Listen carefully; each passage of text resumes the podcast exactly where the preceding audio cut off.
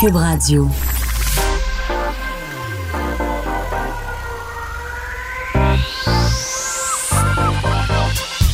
Même l'été, le midi, faut rester informé.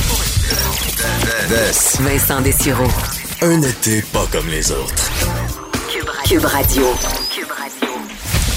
Bon après-midi, bienvenue à l'émission. euh, alors que c'est euh, la pluie qui euh, domine un peu partout au Québec et malheureusement, c'est pas l'actualité qui va mettre un peu de soleil dans notre journée. On suit une nouvelle majeure depuis un petit peu plus d'une heure euh, et on va bon essayer d'avoir le plus de détails pos- possible pour vous dans les prochaines minutes.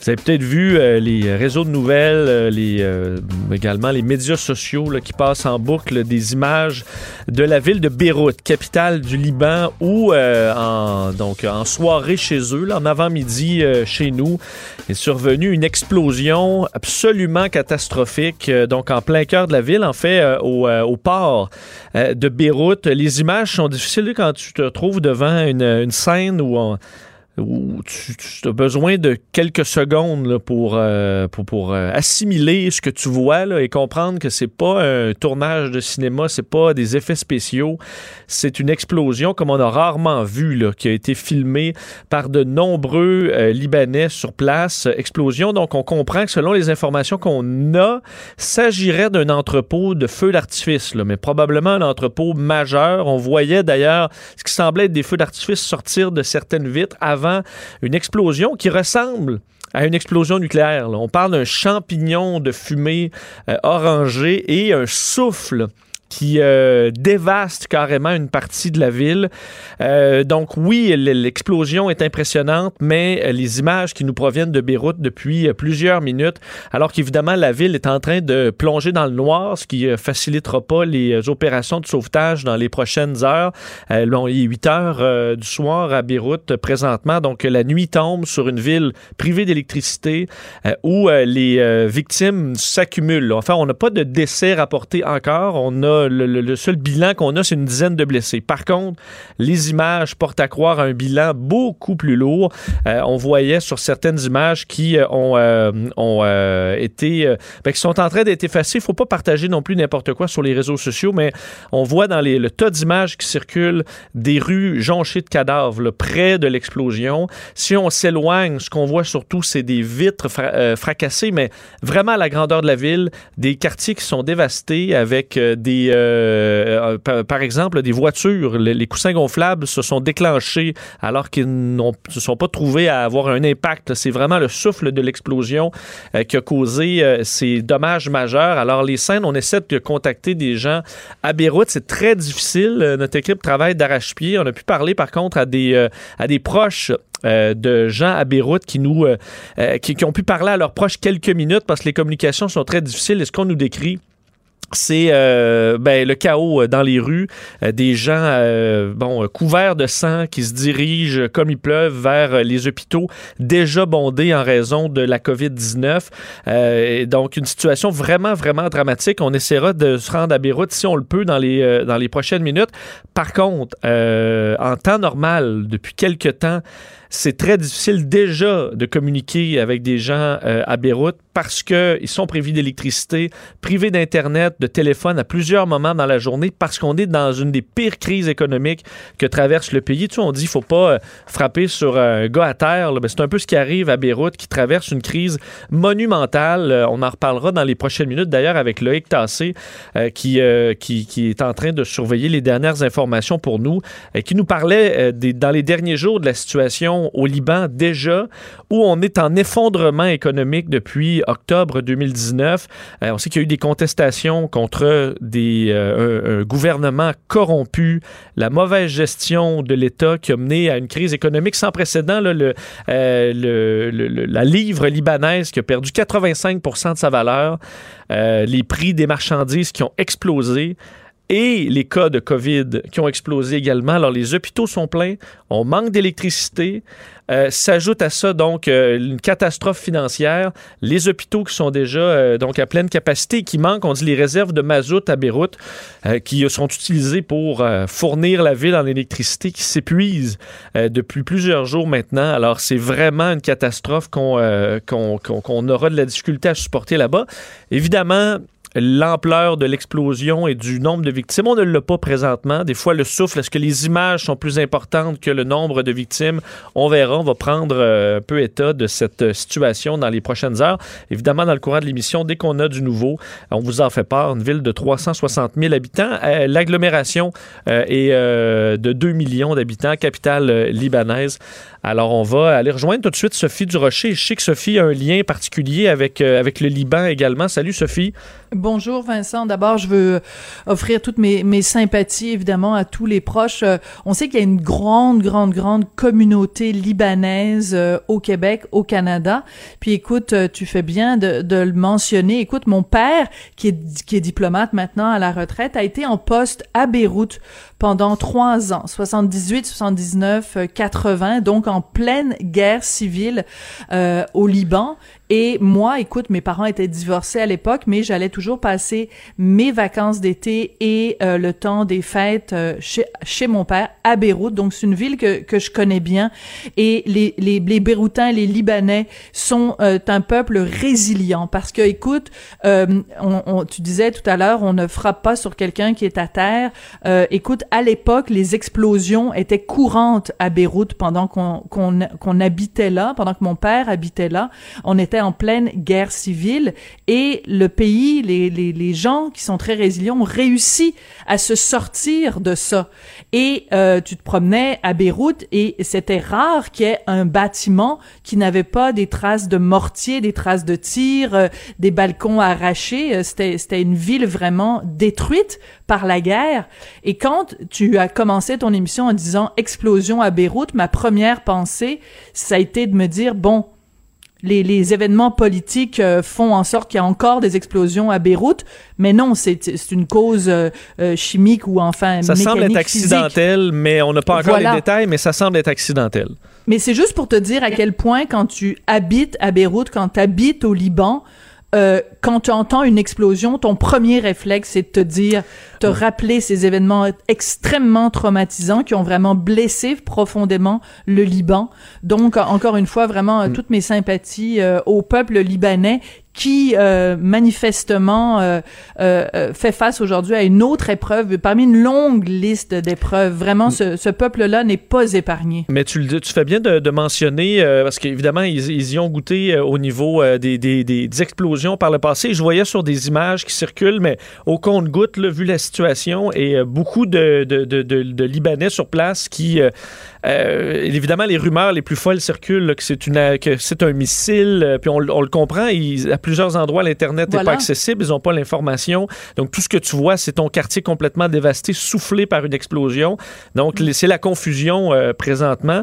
Et j'ai l'impression que Beyrouth est une, une ville, du moins, qui a été magnifique ou qui, qui en termes... C'est une ville... Euh, Au bord de la mer. Et euh, que, les, les, les, bon, le, le, peuple libanais est un peuple éduqué, mais qui a effectivement, dans l'histoire, malheureusement, trop encaissé énormément de coups dur. Et là, c'en est un de plus pour, euh, pour la capitale. Oui. Et euh, tu sais, quand je te disais qu'il y a une grande communauté euh, libanaise euh, au Québec, écoute, ça m'est arrivé tellement souvent. tu sais, mon père, il était responsable de l'immigration quand on était, quand il était à Beyrouth, et ça m'arrive souvent de rencontrer des gens ou des fils de Libanais qui ont immigré au Canada, puis de leur dire, ben mon père Gilles Durocher, il travaillait à l'ambassade. Ben oui, c'est lui qui a fait mes papiers pour que je puisse venir immigrer ici au Canada. Et donc euh, vraiment euh, des pensées très très très émues aujourd'hui pour euh, le peuple libanais et les Beyrouthins en particulier qui écoute c'est vraiment j'ai vu les images là ça, ça glace le sang. Et euh, on, euh, sachez qu'on va y revenir tout au long de l'émission. On attend euh, d'ailleurs notre collègue Loïc Tassé qui va, qui nous donner dans une vingtaine de minutes un suivi de, la situation. Alors, on, va- on va continuer de surveiller ça. Sophie, bon, revenons à l'actualité des, derniers jours au Québec. On a beaucoup parlé du, du ton sur les réseaux sociaux qui est rendu acrimonieux, qui est rendu ben, à laquelle on est de la, à, retirer quoi que ce soit de, de pertinent. Et ça a amené hier l'humoriste Arnaud Soli, qui a fait un travail extraordinaire euh, pendant la pandémie, à prendre une pause. Oui, ben écoute, euh, c'est sûr que passer des, de la nouvelle du Liban à passer à ça, on- je m'excuse auprès des des, euh, des gens qui nous écoutent, ça peut paraître totalement euh, superficiel ou superfétatoire. Euh, On n'a pas plus d'informations, alors on vous a donné toute l'information qu'on avait pour l'instant. Lorsqu'on en aura plus, on va y revenir, c'est sûr. C'est sûr. Alors écoute, euh, ben oui, Arnaud Soli, écoute, on s'en était parlé à plusieurs reprises, toi et moi, parce qu'on se disait, écoute, la pandémie a permis de faire émerger des talents qui étaient peut-être moins connus ou qu'on soupçonnait pas à ce point-là. Et parmi ces talents-là, vraiment, qu'on a découvert des gens qui ont réussi à nous faire rire pendant le confinement, il y a Arnaud Soli. Et euh, écoute, moi, ça a été vraiment mon coup de cœur. Là, j'ai vraiment, ce gars-là me fait rire au max. Et je t'avais même fait jouer un extrait, on avait beaucoup rigolé tous les deux d'une vidéo qu'il a faite sur les anti-masques. Et ben justement, Arnaud Soli dit que en particulier cette ce clip-là, qui dure une minute seulement, qui joue euh, sur euh, sur YouTube, qu'on peut retrouver sur YouTube, ben que ça a été vu donc euh, écoute 90 000 visionnements, mais que aussi des dizaines et des dizaines de commentaires, des centaines, des milliers de commentaires et beaucoup de gens qui sont haineux. Et je pense que c'est pas un hasard que quand tu fais un- un- une vidéo pour te moquer des gens qui sont contre le masque, que ça provoque des commentaires haineux.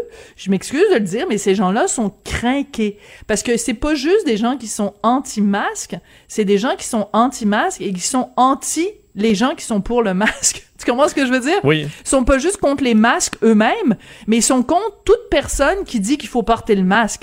Euh, alors, le- ce comportement-là de tenir des propos haineux concernant Arnaud Soli, c'est totalement inacceptable. Puis écoute, j'aimerais ça qu'on en fasse jouer un petit extrait, peut-être un 30 secondes, juste pour qu'on voit à quel point, justement, Arnaud Soli lui-même n'est pas agressif. C'est juste, c'est vraiment très drôle. là. On l'a pas, Sophie, finalement. euh, Ah L'extrait, on, me fait, on me fait signe que non. Mais effectivement, il jouait le, le personnage, euh, disons, enragé aux, aux anti-masques. Et euh, on Oui. l'avait fait jouer, même, on avait fait jouer un extrait ici. C'était très, euh, c'était très bien fait, disons, très habile. Très, très, très habile. Écoute, moi, je pense que, tu sais, on savait plusieurs fois qu'on s'en parle, Vincent. Je pense qu'il y a euh, beaucoup de gens au Québec en ce moment qui auraient besoin d'une bonne petite camomille bio ou d'aller se faire masser dans un spa, de respirer par le nez. Euh, c'est vraiment pas si grave que ça, porter un masque. Il y a rien qui justifie que ces réactions euh, complètement euh, hystériques, démesurées par rapport à, à l'effort qu'on vous demande. Puis, tu sais, je pense que on, on- on a commencé l'émission en parlant à, à ce qui- de ce qui se passe à Beyrouth. Tu sais, je veux dire, euh, je faut remettre un peu les choses en perspective. Tu sais, je veux dire, on vous demande juste de porter le masque pendant 10 C'est- minutes pendant que vous achetez des beignes au Tim Hortons, là. On s'entend-tu que, comme sacrifice humain, là, c'est pas très, très, très exigeant? Effectivement. Euh, Sophie, je te mets en attente un peu. On va revenir euh, parce qu'on veut, je veux revenir sur euh, des, euh, des, des effets de la pandémie avec toi, surtout sur un texte vraiment extraordinaire de The Atlantic. On y revient dans quelques instants, mais on se, on revient sur le dossier de Beyrouth, donc cette explosion catastrophique là, qui a atteint la capitale du Liban tantôt, faisant, bon, on voit là des dommages extraordinaires et on attend le bilan humain. Là. On n'a encore pas les de- tous les détails, mais à- donc euh, se trouve à Montréal euh, une radio, le radio communautaire libanaise, le bon le, le 1450, le 1450 AM, et euh, Charbel El Melem est infirmier et animateur à cette radio. Il a parlé à des gens là-bas dans les dernières minutes. Monsieur El Melem, bonjour. Oui, bonjour Vincent. Bonjour à tous les auditeurs aussi. Monsieur Almelem, on a été, euh, on est, on est tous secoués de voir ces images-là. On a le souffle coupé. Ça prend plusieurs secondes avant de comprendre ce qu'on est en train de regarder. Pour vous, euh, qui êtes liés là euh, de- avec la, la- avec ce pays, ça doit faire, euh, ça, ça doit faire mal au cœur de voir ça? Absolument. Euh, nous sommes tous tristes depuis euh, euh, depuis que les réseaux sociaux ont commencé à partager les vidéos. En plus, ce matin, c'est sûr que il n'y a rien de sûr encore, il n'y a rien de, clair. On ne sait pas tout à fait qui, qui est responsable, puis c'est quoi les, les, les, dégâts à date. on voit que il y a toute une zone endommagée gravement. Euh, selon l'information ou bien les premières nouvelles, on a vu sur les réseaux sociaux comme quoi Israël a frappé. Euh, c'était euh, un, un bombardement euh, voulu genre contre le Hezbollah. C'est un dépôt des des armes à feu ou quelque chose de Hezbollah, mais c'est pas confirmé encore. On voit ça peut-être quelqu'un qui a créé ce poste-là ou, non, on sait pas. oui. Oui, c'est ça. Ça semble quand même la, confus sur les raisons. On parlait de, de possible un, entrepôt de feux d'artifice. D'ailleurs, certaines images près oh. montraient euh, certains, euh, certains éclats avant. Ça, vous avez des doutes sur cette version? Euh, ça aussi, oui. Ben, j'ai vu les, les, les, six vidéos parce qu'il y a différents angles du monde qui l'ont pris de mm-hmm. l'eau, qu'ils étaient dans, la, dans, dans, un bateau, d'autres de, des, établissements juste à côté. Puis c'est vraiment pas clair, on ne sait pas, mais si on voit la vidéo de la fumée, de l'explosion et la fumée, on sait très bien que euh, c'est pas petit là, c'est pas pas un accident. Je, je pense pas que c'est un accident. Mais de toute façon, euh, l'explosion a été euh, ben, tellement grave qu'il y a du monde vers le nord à quelques euh, centaines de kilomètres de, vers le nord qui qu'ils ont bien euh, senti l'explosion. ils pensaient que c'était un tremblement de terre au début, mais après ça, ils ont vu sur les réseaux sociaux qu'il y a eu une explosion dans, au centre-ville. on disait que des, euh, euh, des, maisons à très bonne distance de l'explosion avaient vu quand même leur vitre être, être fracassée. Monsieur Elmelem, c'est difficile présentement de rejoindre des gens sur place. Évidemment, le, le système électrique des communications est sérieusement affecté, mais vous avez pu avoir de l'information sur des gens sur place. Comment on décrit la situation? J'ai réussi, à communiquer avec du monde qui sont un petit peu loin de cette zone-là. Puis euh, oui, qu'ils ont un petit peu plus de réseau ou bien de l'électricité euh, euh, venant des génératrices, parce que c'est sûr que certaines régions sont privées de l'électricité pendant des heures toute la journée. c'est alertant, c'est alarmant qu'est-ce qu'on entend venir de là-bas. Les Libanais sont en prison, en grand prison à, la distance, à la surface tu veux, du pays, sont tous emprisonnés avec la COVID. Ils ne peuvent pas ni sortir, ils ne reçoivent pas de l'aide ni du support. Certains médias sociaux, par certaines pages, euh, spotent euh, l'affaire comme quoi, ah, les Libanais, les Libanais sont des cons, ils sont tous en train de, de, de passer leur nuit euh, dans des gros parties, puis sur la plage. Ça, c'est un nombre très minime de Libanais riches qui peuvent encore faire ça. La majorité des Libanais sont emprisonnés, ils n'ont pas de nourriture comme il faut, ils n'ont pas des moyens de vivre comme il faut. avec une telle explosion maintenant, c'est alarmant. On ne sait pas où est-ce qu'on s'en va après ça. Est-ce que c'est vrai que euh, le pays est en sécurité ou bien est en main? Non, non, non, il n'est pas en, en bonne main. C'est vraiment alarmant. Oui, parce qu'il semble qu'au moins 50% de la population euh, soit sous le seuil de la pauvreté en raison de la terrible crise économique qui frappe depuis plusieurs mois euh, euh, le, Liban. Est-ce qu'on peut penser avec la COVID qui effectivement frappe le pays quand même durement, les hôpitaux qui sont déjà surchargés, ça paraît difficile d'imaginer comment on peut prendre le dessus sur une crise comme ça alors qu'on rajoute des victimes. Évidemment, on voit des, des on peut s'imaginer simplement les gens qui sont même assez loin de l'explosion qui sont blessés par des éclats de verre qui doivent être très nombreux. On décrit des scènes de, euh, de, bon, de gens qui circulent en sang, euh, donc avec de, sérieuses blessures. On peut imaginer un système de santé complètement débordé surchargé, quasiment un, état de guerre pour euh, le système de santé là-bas? Absolument. Le système de santé, malgré que euh, on, je doute pas du tout les compétences euh, des médecins et de, l'équipe de corps infirmier libanais. J'ai déjà travaillé avec eux pendant deux ans de ma vie.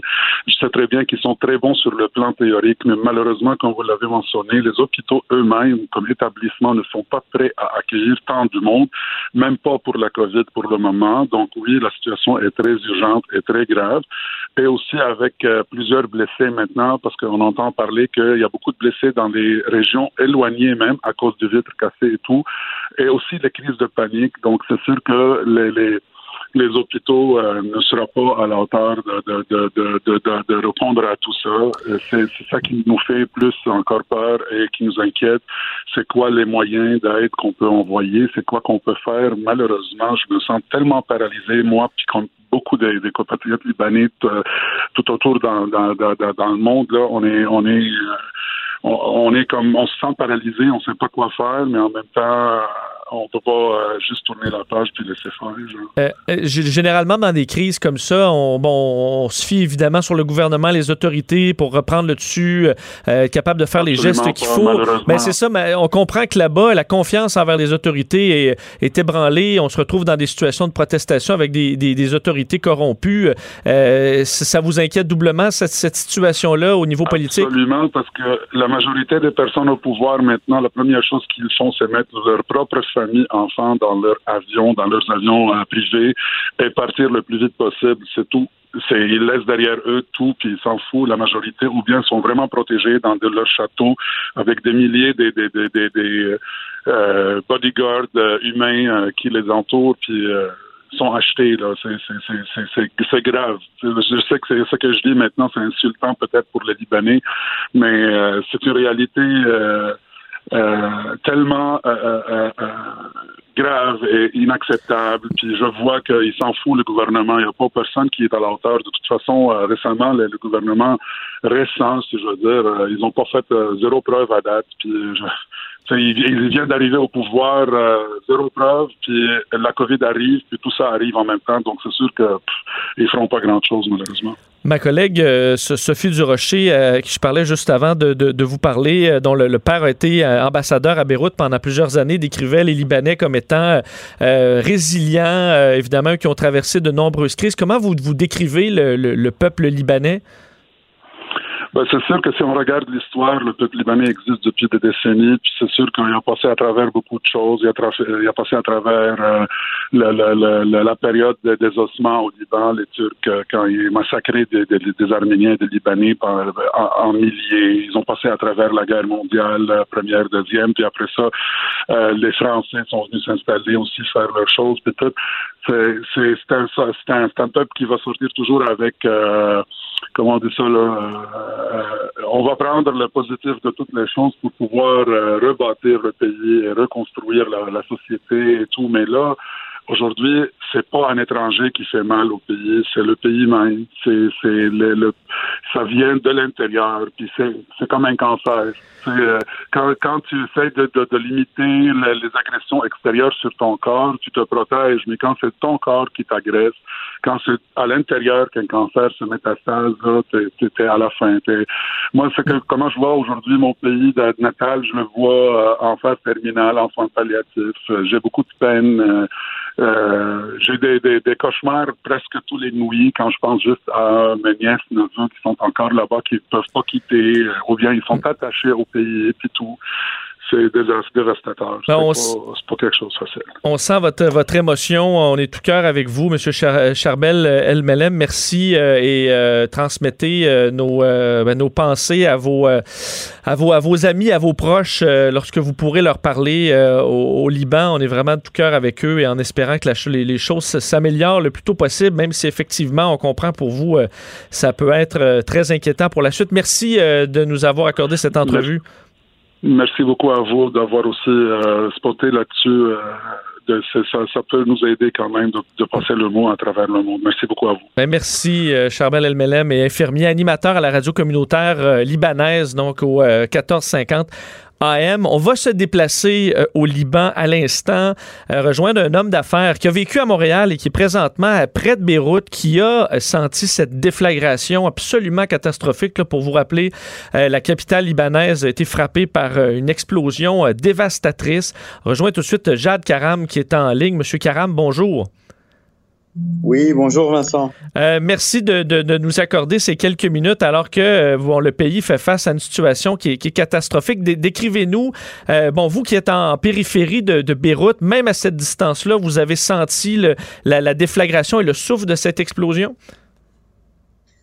Oui, exactement. Je vis à, peu près de 10 km de, de la place de l'explosion. Puis euh, j'étais dans mon bureau, j'étais en meeting, puis j'ai senti un petit tremblement de terre. Puis après cinq secondes, j'ai senti une explosion très forte. On est sortis tous euh, sur la rue, tout le monde était sur, la rue. Euh, le monde croyait au début que c'était du gaz qui a explosé dans un immeuble très proche ou dans le centre même.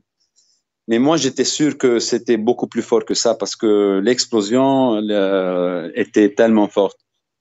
Puis, puis c'est ça, on a vu les news après, euh, tout le monde envoyait les WhatsApp, l'explosion était terrible, était, euh, moi je, l'ai vu comme euh, à peu près la force d'une bombe nucléaire, quoi. Effectivement, les, les images euh, nous euh, ressemblent. Pour ceux qui nous, qui nous écoutent et qui n'ont pas vu les images, euh, Monsieur Karam, on voit vraiment euh, c'est un souffle là, gigantesque, et que- ce qui ressemble à un champignon atomique. Ce n'est pas atomique, là, mais c'est une, une, une explosion absolument catastrophique, comme on a rarement vu et pu filmer euh, dans, dans l'histoire, tout près d'une ville. Euh, évidemment, on suppose que c'est difficile d'obtenir de l'information et de rejoindre des gens qui sont euh, plus près de l'explosion. On suppose que les systèmes de, de- de communication, l'électricité, euh, tout ça est, défectueux en ce moment? Tout est défectueux maintenant. On regarde les news, les hôpitaux sont débordés, euh, les gens sur les rues, euh, tout le monde qui était au Beyrouth, les, vitrines, les immeubles sont toutes euh, sont toutes débordées et euh, c'est le catastrophe maintenant. C'est vraiment une catastrophe. Évidemment, votre, votre pays traverse déjà une crise euh, épouvantable. Comment vous, vous pensez que, que, que ça va bon, troubler la, la, la- présentement le, bon, la situation, le fait qu'on est déjà dans une crise et qu'on ajoute en plus une catastrophe du genre en plein cœur de votre capitale? Mais c'est ça, exact. On passe dans une crise. Le dollar a, a, a chuté de plus que cinq fois et euh, on est déjà dans une situation tellement difficile. Puis maintenant, euh, le problème, c'est que c'est le port de, Beyrouth où est-ce que toute l'importation euh, arrive. Donc, moi, par exemple, j'ai un business qui, compte sur l'importation parce que tous les produits sont importés, malheureusement, dans le pays. Puis maintenant, le monde dit que le port est euh, dévasté euh, à, à 50%, à 100%, on ne sait pas encore. Donc, euh, c'est dommage, c'est dommage pour le pays, c'est dommage pour tout le monde. Je sais pas comment, euh, qu'est-ce qui va arriver euh, bientôt. Avez-vous des inquiétudes également? Euh, on disait les, les autorités euh, c'est, c'est- se sont, sont corrompues sur bien des plans. Est-ce que bon la, la communauté internationale qui veut, qui voudra aider le Liban et Beyrouth à traverser cette crise-là, on peut penser qu'il y aura des réticences à savoir est-ce que l'argent ira au- aux bons endroits? Mais c'est ça le problème, Vincent. On a, je sais pas si si euh, le monde connaît le Liban, mais on a un très beau pays, on a un très grand potentiel de plusieurs côtés, de côté touristique, de côté euh, intellectuel, de tous les côtés. Mais malheureusement, on a une un- un- une partie politique tellement corrompue. Puis euh, c'est ça. Si tu es corrompu, euh, même si même si on reçoit de l'argent si tu sais pas comment euh, où est-ce que euh, où est-ce qu'elle va être dépensée, comment elle va être dépensée, ça sert à quoi? Puis en plus maintenant toutes les euh, cette catastrophe et le corona et la crise et tout ça, mais Est-ce que vous perdez espoir ou vous pensez que les Libanais qui en ont vu d'autres vont sauront se relever à Beyrouth? Bah, les Libanais d'habitude ne perdent pas d'espoir. euh, d'espoir. Les Libanais sont euh, toujours forts. On a passé par euh, beaucoup de euh, beaucoup de, pro- de problèmes. Ça fait plus que 40 ans qu'on passe d'un problème à un autre. Puis, euh, je sais pas, moi, je crois au Liban. J'aime le Liban. Je suis canadien aussi. J'aime le Canada. Mes frères sont au Canada, mais je crois que j'espère, j'espère que le Liban va va, se rebâtir. Qu- Qu'est-ce que le, pays aurait besoin selon vous? Il y a des discussions, là, le Fonds monétaire international pour donner un, plan de sauvetage au pays, mais on demande des réformes qui sont pas toujours, euh, bon, que le gouvernement n'est pas toujours euh, enclin à faire rapidement. Selon vous, qu'est-ce qui pourrait, euh, au-delà de cette catastrophe aujourd'hui, mais dans la situation plus globale au Liban, qu'est-ce qui pourrait vous aider à sortir la tête de l'eau?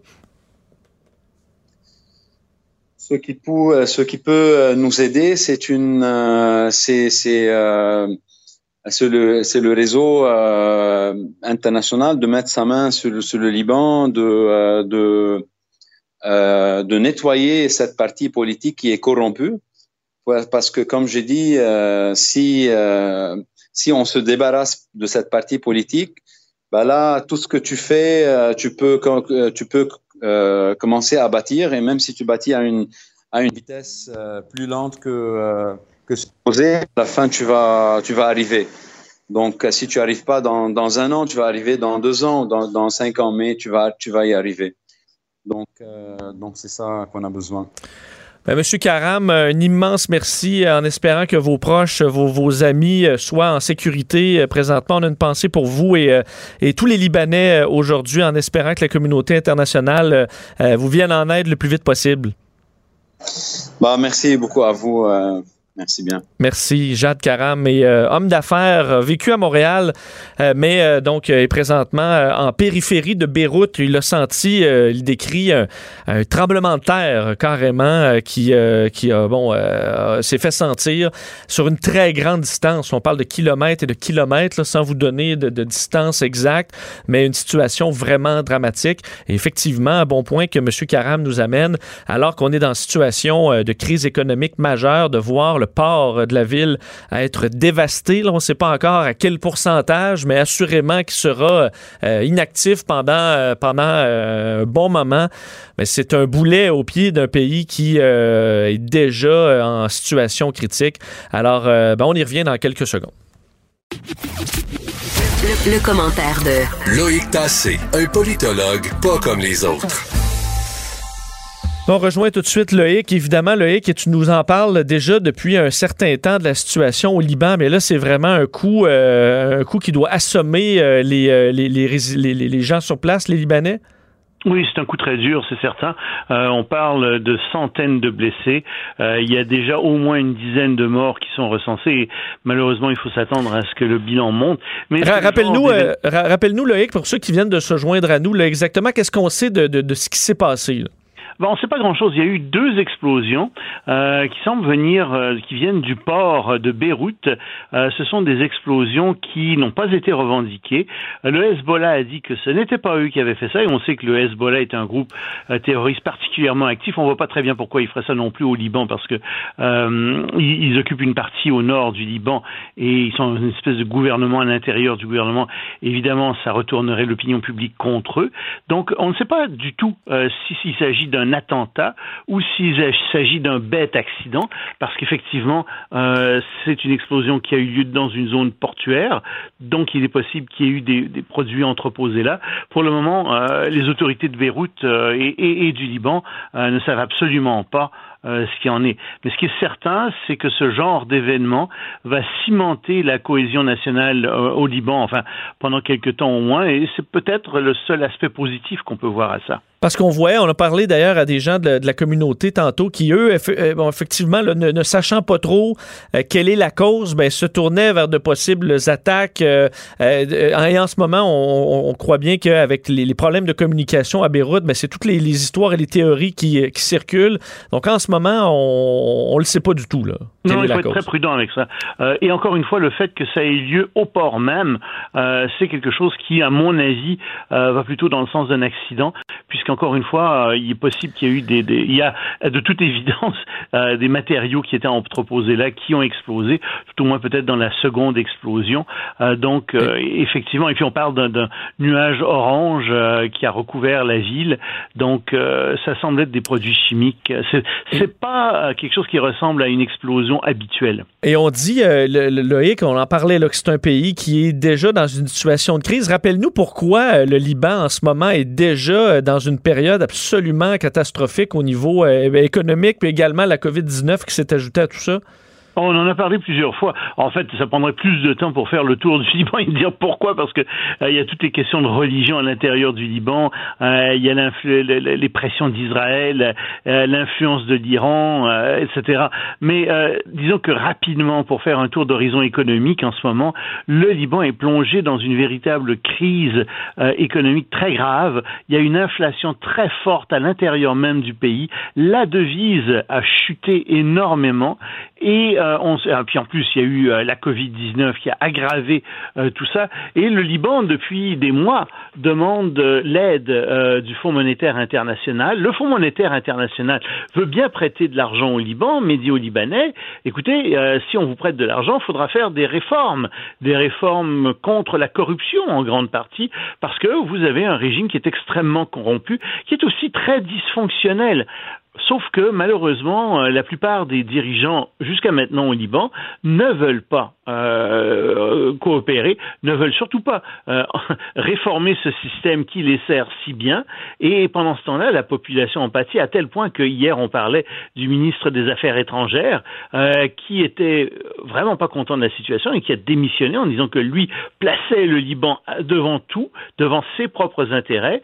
Et il semblait dire, bah il y a des gens au Liban qui ne font pas ça, qui ne placent pas leurs propres intérêts devant euh, ceux euh, qui passent leurs propres intérêts devant ceux du pays. Et c'est pour ça que euh, ton interlocuteur tout à l'heure te disait ah si ce parti politique pouvait partir. Enfin, c'est il parle des politiciens en général qui ont très mauvaise presse au Liban parce qu'encore une fois, il y a une culture de la corruption qui est extrêmement forte au Liban, malheureusement.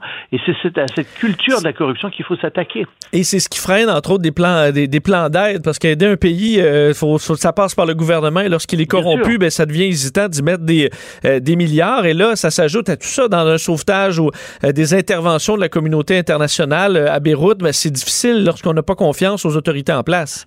Exactement, parce qu'on sait que l'argent va se retrouver à ce moment-là dans les poches euh, de, dirigeants. C'est la même chose avec Haïti, c'est la même chose avec le Venezuela, c'est la même chose avec plusieurs pays à travers le monde. Et c'est pour ça qu'il y a beaucoup de gens qui commencent à dire ça suffit l'Inde internationale, faut cesser d'aider un certain nombre de pays parce que en fait on ne fait que aggraver euh, ce qui se passe dans ces pays-là. On ne fait que qu'augmenter euh, les problèmes de distribution, de redistribution d'argent.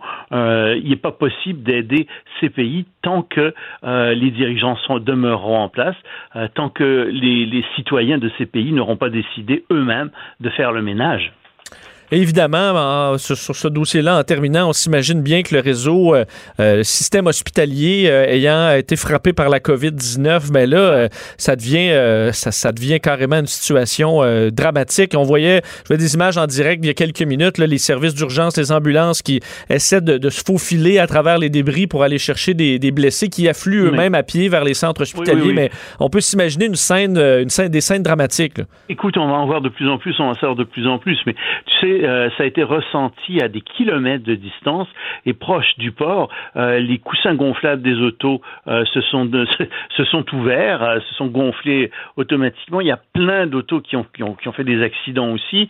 il y a des immeubles, dans, à, je ne sais pas quelle distance à la ronde, mais des vitres des immeubles ont volé en éclats. On parle vraiment d'une scène. En fait, ça rappelle un peu en termes de magnitude.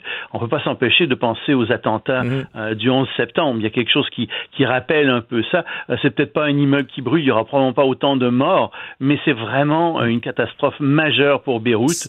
Et donc on leur souhaite la meilleure des chances, mais effectivement, c'est très dur euh, ce qui se passe en ce moment. Effectivement, les images nous font penser à ça, font penser également après des, des tremblements de terre majeurs où on voit les citoyens qui, qui, qui errent dans les rues sous le choc carrément, ne sachant pas trop où se diriger parce qu'on n'a plus de service. Et d'ailleurs, c'est la nuit qui tombe à Beyrouth alors que l'électricité ne doit pas ne doit pas tenir. Déjà que ça tient difficilement ces jours-ci. Non, non, l'électricité est aléatoire à Beyrouth euh, parce que le système électrique est un système euh, où d'abord qui, qui, a, a, des problèmes de vétusté énormes et puis parce que aussi euh, les gens volent de l'électricité et puis donc on n'a pas entretenu le système parce que tout le monde ne paie pas l'électricité comme il devrait. Euh, c'est vraiment euh, encore une fois quand je te dis la corruption est au fond du problème en ce moment économique. ben c'est ça aussi, ça donne ces résultats là.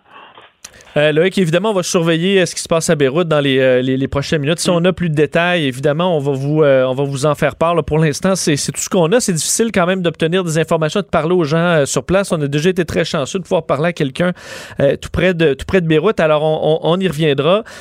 parlons, Loïc, un peu, parce qu'il y a quand même beaucoup d'autres choses dans l'actualité. commençons par la COVID-19 et le dossier de la réouverture des écoles. on peut tirer des leçons de ce qui se passe ailleurs.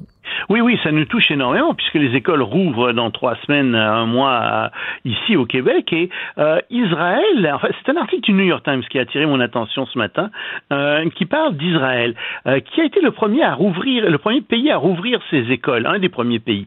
Et en fait, les autorités d'Israël, de leur propre aveu, disent écoutez, on a commis une bourde majeure, ça a été un échec. S'il vous plaît, ne faites pas comme nous. Et euh, regardez bien ce qu'on a fait. Nous sommes un contre-exemple. On va rouvrir les écoles encore le 1er septembre, mais ne faites pas ce que nous avons fait. Et nous, on n'avait plus de problème. On avait moins de 100 cas par jour euh, à l'époque où on a réouvert tout ça. On a gardé les pupitres des élèves à six pieds de distance. Il y avait un masque obligatoire pour les élèves de quatrième année et plus. Euh, on avait fait ouvrir toutes les fenêtres de toutes les salles de classe. On avait ouvert très très graduellement, etc. Sauf qu'on s'est rendu compte que la distanciation était complètement impossible à tenir dans les écoles parce que les locaux sont trop petits. Et puis, euh, on a fait fermer les fenêtres à cause de la climatisation parce que les gens mouraient de chaleur et puis la climatisation fonctionnait pas. Les gens se sont plaints, donc, des masques. Alors on a dit, bon d'accord, les masques sont pas obligatoires, avec pour résultat que la COVID-19 s'est répandue un peu partout. On a eu 60% des élèves qui étaient, enfin non, une grande partie des élèves qui étaient infectés, qui ont été infectés, 60% de ceux qui étaient infectés étaient asymptomatiques. Les professeurs ont été très très durement touchés. On a mis 22 520 professeurs en quarantaine, imagine. Et on ne s'était pas occupé non plus des autobus scolaires, qui étaient un haut lieu de contagion. Donc, ils sont revenus avec de nouvelles propositions, et c'est ça qui est intéressant pour nous aussi, pour septembre parce qu'ils ont eu ce, grave problème. Alors ils disent d'abord, euh, il faut que les groupes soient des, groupes très très réduits, 10 à 15 élèves par classe maximum. Ensuite, il ne faut pas qu'il y ait de contact entre les groupes dans les écoles euh, et il faut qu'il y ait un seul professeur par groupe. Donc ces histoires qu'un professeur passe d'une classe à l'autre, c'est pas une bonne idée. Ça va transmettre le coronavirus. Euh, ils disent aussi attention, il faut désinfecter les classes très fréquemment. Euh, il faut garder euh, les, euh, il faut garder bien entendu les, pupitres à distance et garder les fenêtres ouvertes. Alors pour nous, on se dit mais qu'est-ce qu'on va faire cet hiver? Qu'est-ce qu'on va faire même à l'automne Tu sais avec le chauffage, les systèmes de chauffage? Puis il y a bien des polyvalentes qui ont des systèmes qui sont des systèmes de ventilation fermés. Qu'est-ce qu'on fait avec ces écoles-là? Et ça semble être un facteur qui aggrave véritablement la, qui aggrave la contagion du, du, du, du, coronavirus. Et ils disent aussi il faut absolument que tout le monde portent des masques. Euh, s'ils sont assez âgés, les élèves, s'ils sont assez âgés pour bien porter le masque, il faut qu'ils le fassent. Euh, et au pire, ben écoutez, il faut que les groupes aillent en alternance à l'école et puis il faut faire de l'enseignement en ligne encore. Donc, il faut bien regarder ce qui est arrivé dans ces pays-là. Israël n'est pas un pays du tiers-monde, euh, puis ce sont des gens qui sont quand même très prudents. Il faut vraiment faire attention à tout ça et je pense que eux nous donnent un exemple qu'on devrait regarder très attentivement et je suis inquiet de voir qu'au Québec, on semble prendre ça un peu à la légère au ministère de l'Éducation. On a beaucoup parlé, Loïc, euh, de, de, Prince Harry qui a quitté pour, euh, pour l'Amérique il y a quelques temps, mais là, dans le milieu euh, des, des royales, disons, c'est en Espagne cette fois qu'il y a une histoire qui retient l'attention. Oui, c'est Juan Carlos, qui est un roi espagnol qui, le roi d'Espagne, l'ex-roi d'Espagne, puisque en fait, il, il, a abdiqué en faveur de son fils en 2014, mais quand même, ça reste le roi d'Espagne aussi, Juan Carlos, donc qui a 82 ans, s'est exilé. On a appris ça, euh, c'est très surprenant. Il est sorti du pays et euh, il a écrit à son fils en disant qu'il ne reviendrait plus, qu'il était exilé, même s'il restait à la disposition de la justice. Et c'est ça le problème, c'est que en fait, Juan Carlos aurait agi comme intermédiaire entre l'Arabie Saoudite et des compagnies euh, espagnoles pour que ces compagnies espagnoles puissent obtenir un très lucratif contrat de TGV en Arabie saoudite. Et il a été payé pour ça, semble-t-il. Il a reçu de l'argent. Jusqu'ici, en fait, il n'y a rien de particulièrement scandaleux là-dedans, sauf qu'évidemment, c'est le chef de l'État, enfin, l'ex-roi, et puis on n'aime pas beaucoup que la royauté s'ingère là-dedans, mais il l'a fait, c'était pas illégal. Le problème, c'est qu'il aurait reçu des millions de dollars pour son aide et que cet argent-là, il l'aurait planqué en Suisse. Il n'en aurait, l'aurait pas déclaré au fisc. Et c'est là-dessus qu'il est poursuivi parce qu'il aurait caché cet argent. Euh, donc, euh, il, est, parti en exil. On ne sait pas où il est exactement. Certaines personnes pensent qu'il est en République dominicaine, peut-être au Portugal, peut-être en Italie, peut-être en France. La dernière fois qu'on a entendu parler de lui, il était au Portugal. Mais si tu veux, c'est un peu triste comme fin parce que Juan Carlos, c'est un homme euh, qui a quand même réussi à réinstaurer la démocratie en Espagne. En 75, quand en 2075, euh, qu'est-ce que je raconte 2075 En 1975, quand un peu en avance, euh, quand Juan Carlos euh, et, et, quand Juan, Carlos était roi, euh, il y a Franco qui est mort. Et c'est lui qui a vraiment, qui s'est arrangé pour que son pays redevienne un pays démocratique. Il y a même eu une tentative de coup d'État. Il a beaucoup aidé à ce que son pays conserve la démocratie. Donc, même si c'est un homme qui, semble-t-il, a été a fait quelque chose euh, possiblement, hein, et il dit qu'il est innocent, hein, mais euh, qui, qui, qui, qui, est répréhensible, malgré tout, Juan Carlos demeure quelqu'un qui a apporté la démocratie euh, à l'Espagne moderne. Un mot sur les relations entre les États-Unis et la Chine qui, euh, ben, qui se dégradent au fil des semaines et ça, ça se poursuit aujourd'hui. Ben oui, écoute, euh, c'est une dégringolade, on ne sait pas où ça va s'arrêter. Euh, en fait, ce qui se produit en ce moment, c'est que les États-Unis menacent de ne pas renouveler les visas de plusieurs journalistes qui, chinois qui sont aux États-Unis. Et euh, les Chinois envisagent même la possibilité où aucun journaliste euh, n'aurait de visa pour, euh, pour, pour, pour travailler aux États-Unis, parce que depuis le 11 mai, en fait, les visas euh, il n'y a plus de visa qui a été euh, donné à, des journalistes. Ces visas sont bons pour 90 jours, donc ils arrivent à échéance euh, très bientôt.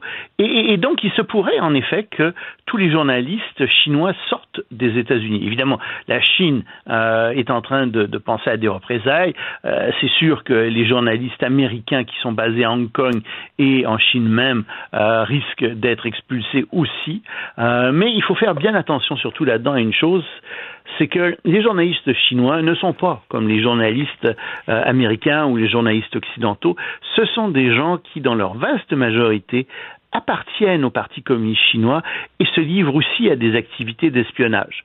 Donc ce sont des gens qui n'ont pas du tout, euh, qui sont pas du tout libres d'écrire ce qu'ils veulent. Ce sont pas des journalistes comme les autres, euh, si tu veux. Non pas qu'il n'y ait pas de journalistes américains qui euh, travaillent travaillent pas pour les services secrets américains. Il y en a sûrement, mais c'est pas le lot de la très vaste majorité des journalistes américains. De même, il faut faire très attention.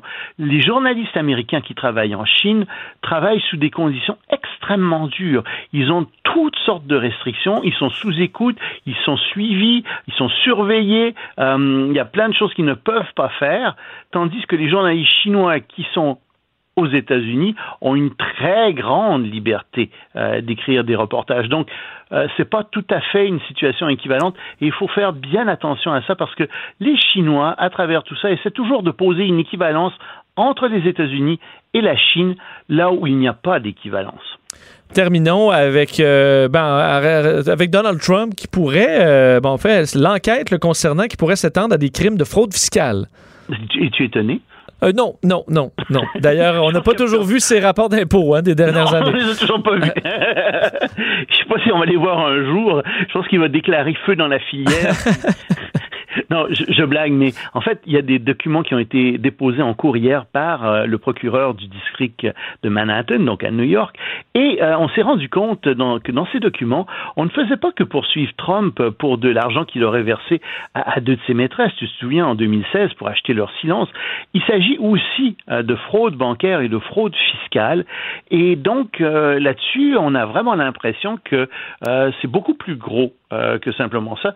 Euh, et si tu veux, Trump va fort probablement pouvoir gagner du temps parce que la Cour suprême des États-Unis a donné le droit à Trump de contester euh, le droit au procureur de Manhattan de demander un certain nombre de documents. Donc, il va, il va les contester, tu peux en être certain. Ça va prendre du temps, ça va remonter probablement encore jusqu'en Cour suprême et ça va lui permettre tout ça euh, de passer probablement à travers les élections sans trop être inquiété par ça. Mais, tu sais, euh, je lisais hier un article de, une interview en fait de, l'ex-ambassadeur français euh, à Washington qui parlait de Trump et qui parlait de, qui parlait de son entreprise. Et il y a deux choses qui m'ont frappé euh, dans cet entretien.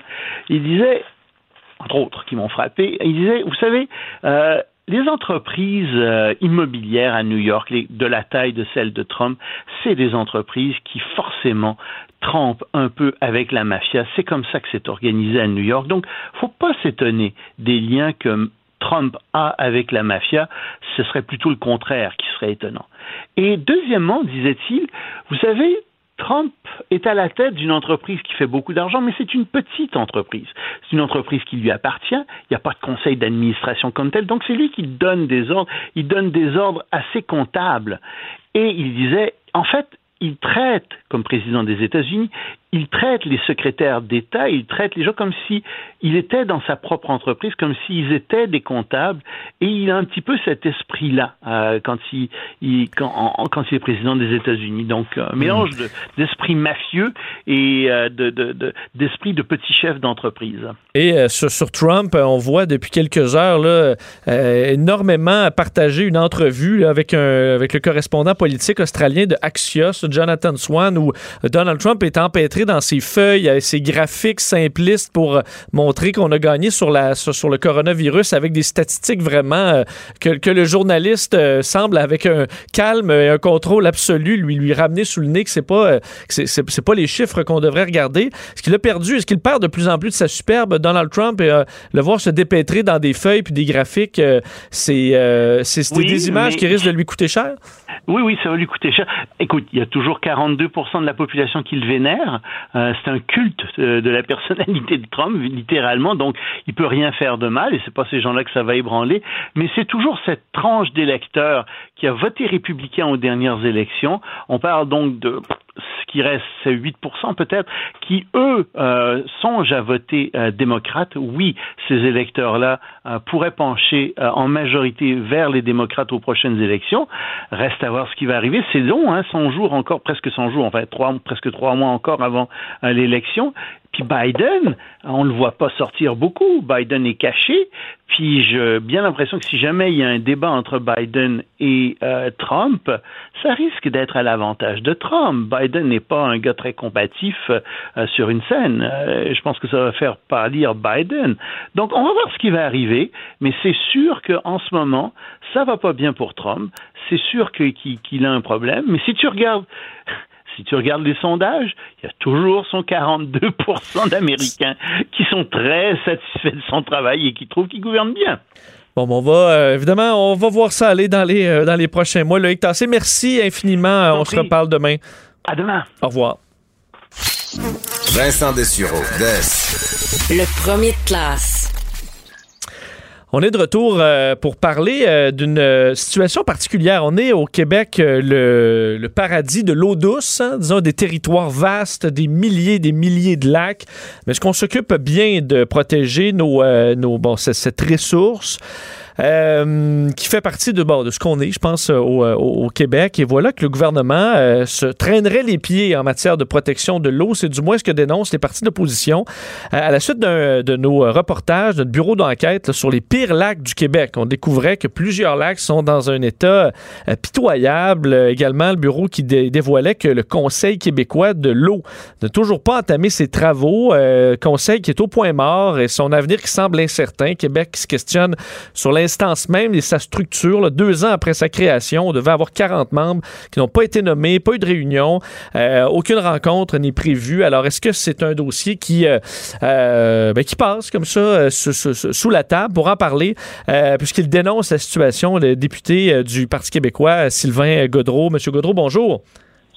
Oui, bonjour. Donc, selon vous, le gouvernement se, traîne les pieds dans ce, dossier-là que vous considérez comme étant important? Oui, euh, c'est clair qu'il se traîne les pieds. J'ajouterais à, votre enquête là, euh, qui a été publiée les derniers jours le rapport du commissaire du développement durable, euh, M. Lanois, qui est une direction, si on veut, du vérificateur général, qui a déposé un rapport absolument dévastateur au mois de juin où il dit, entre autres, qu'il y a une absence, une négligence crasse du ministère de l'Environnement dans le traitement de l'eau. Euh, le ministère n'a pas de portrait clair des, des 3,6 euh, millions de plans d'eau douce des lacs et des rivières à travers le Québec.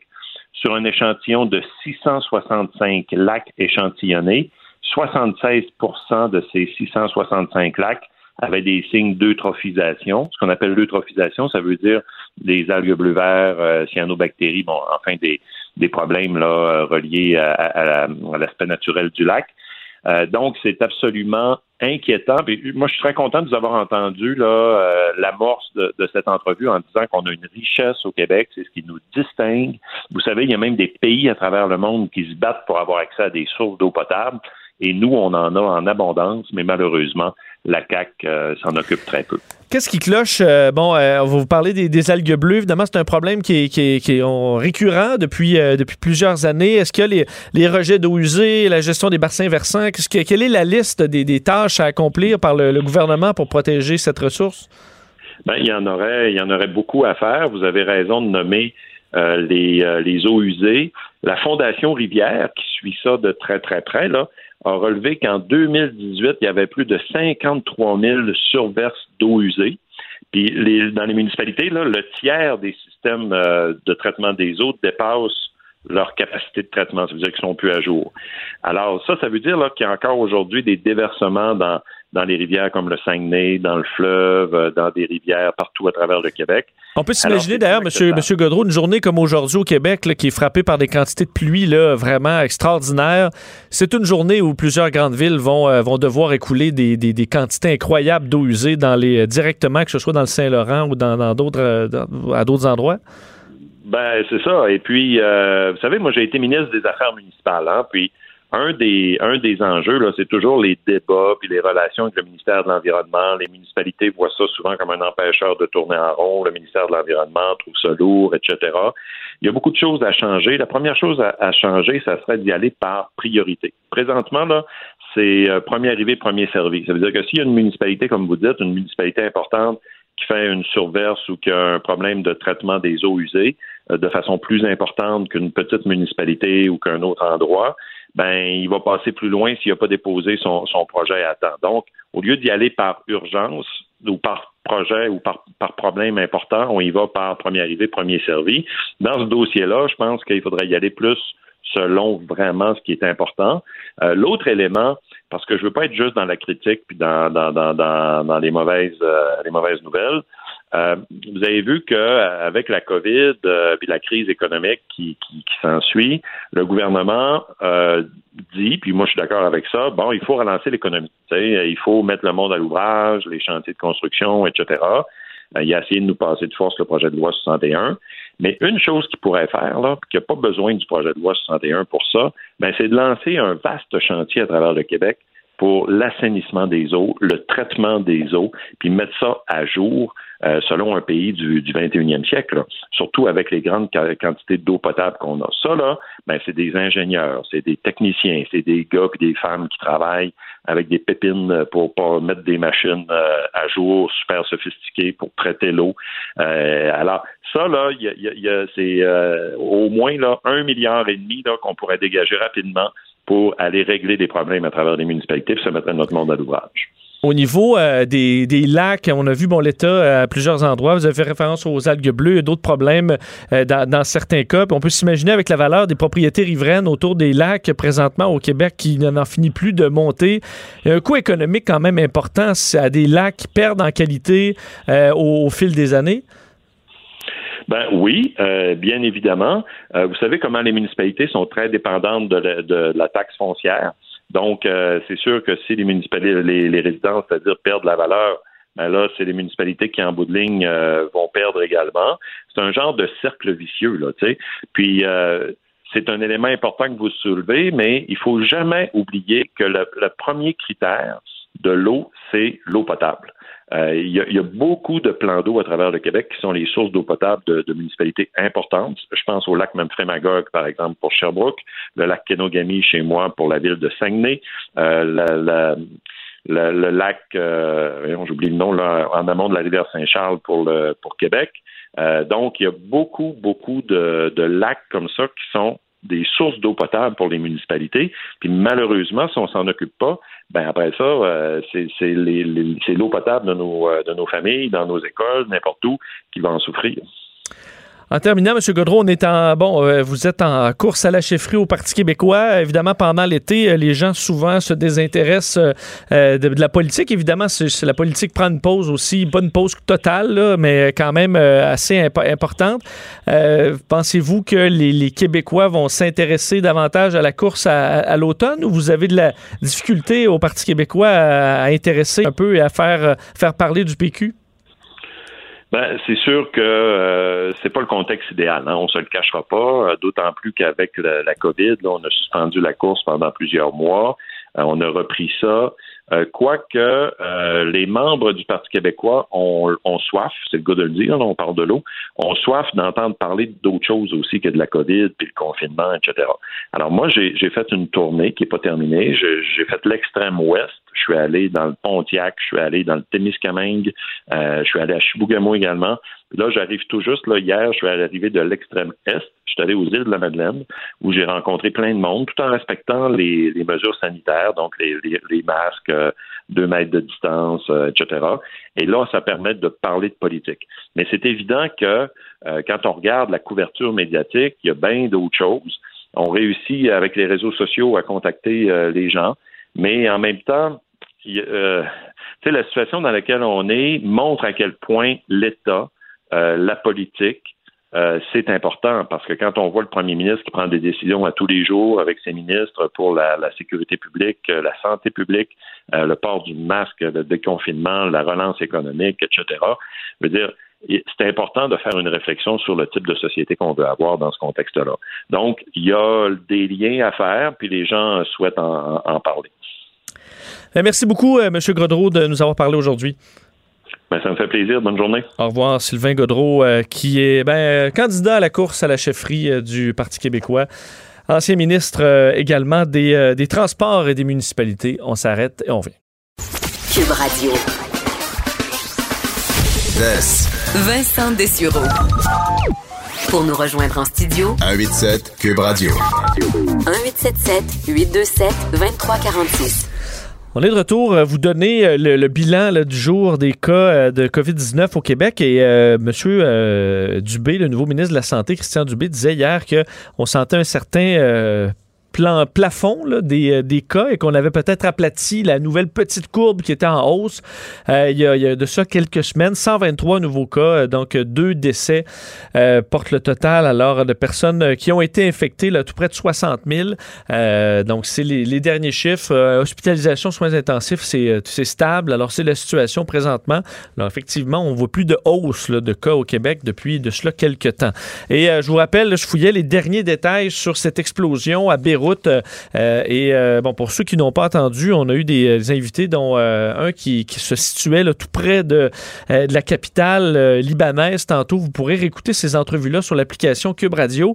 Mais vous donnez donc les derniers détails. Vous rappelez qu'il y a eu une explosion catastrophique au port de Beyrouth un petit peu plus tôt aujourd'hui. Et la situation qui, plus on la découvre, est catastrophique.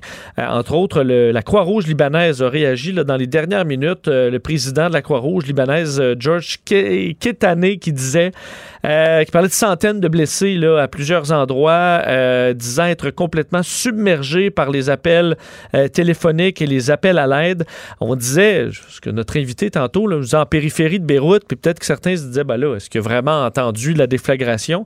Selon certains rapports, on aurait ressenti la déflagration jusqu'à la ville de La Narca, qui est à Chypre à 200 km des côtes libanaises. 200 km, on aurait ressenti cette explosion. Beyrouth, faut dire, a été frappée à plusieurs reprises par euh, toutes sortes euh, ben, d'explosions dans les dernières années. Entre autres, 2005, euh, un attentat spectaculaire qui avait vu un camion piégé, bourré d'explosifs, exploser dans la ville. Ça avait tué 21 personnes et plusieurs témoins disaient que ça n'avait rien à voir. on parlait d'une explosion de fait beaucoup plus importante que ce qu'on avait connu en 2005 euh, là-bas.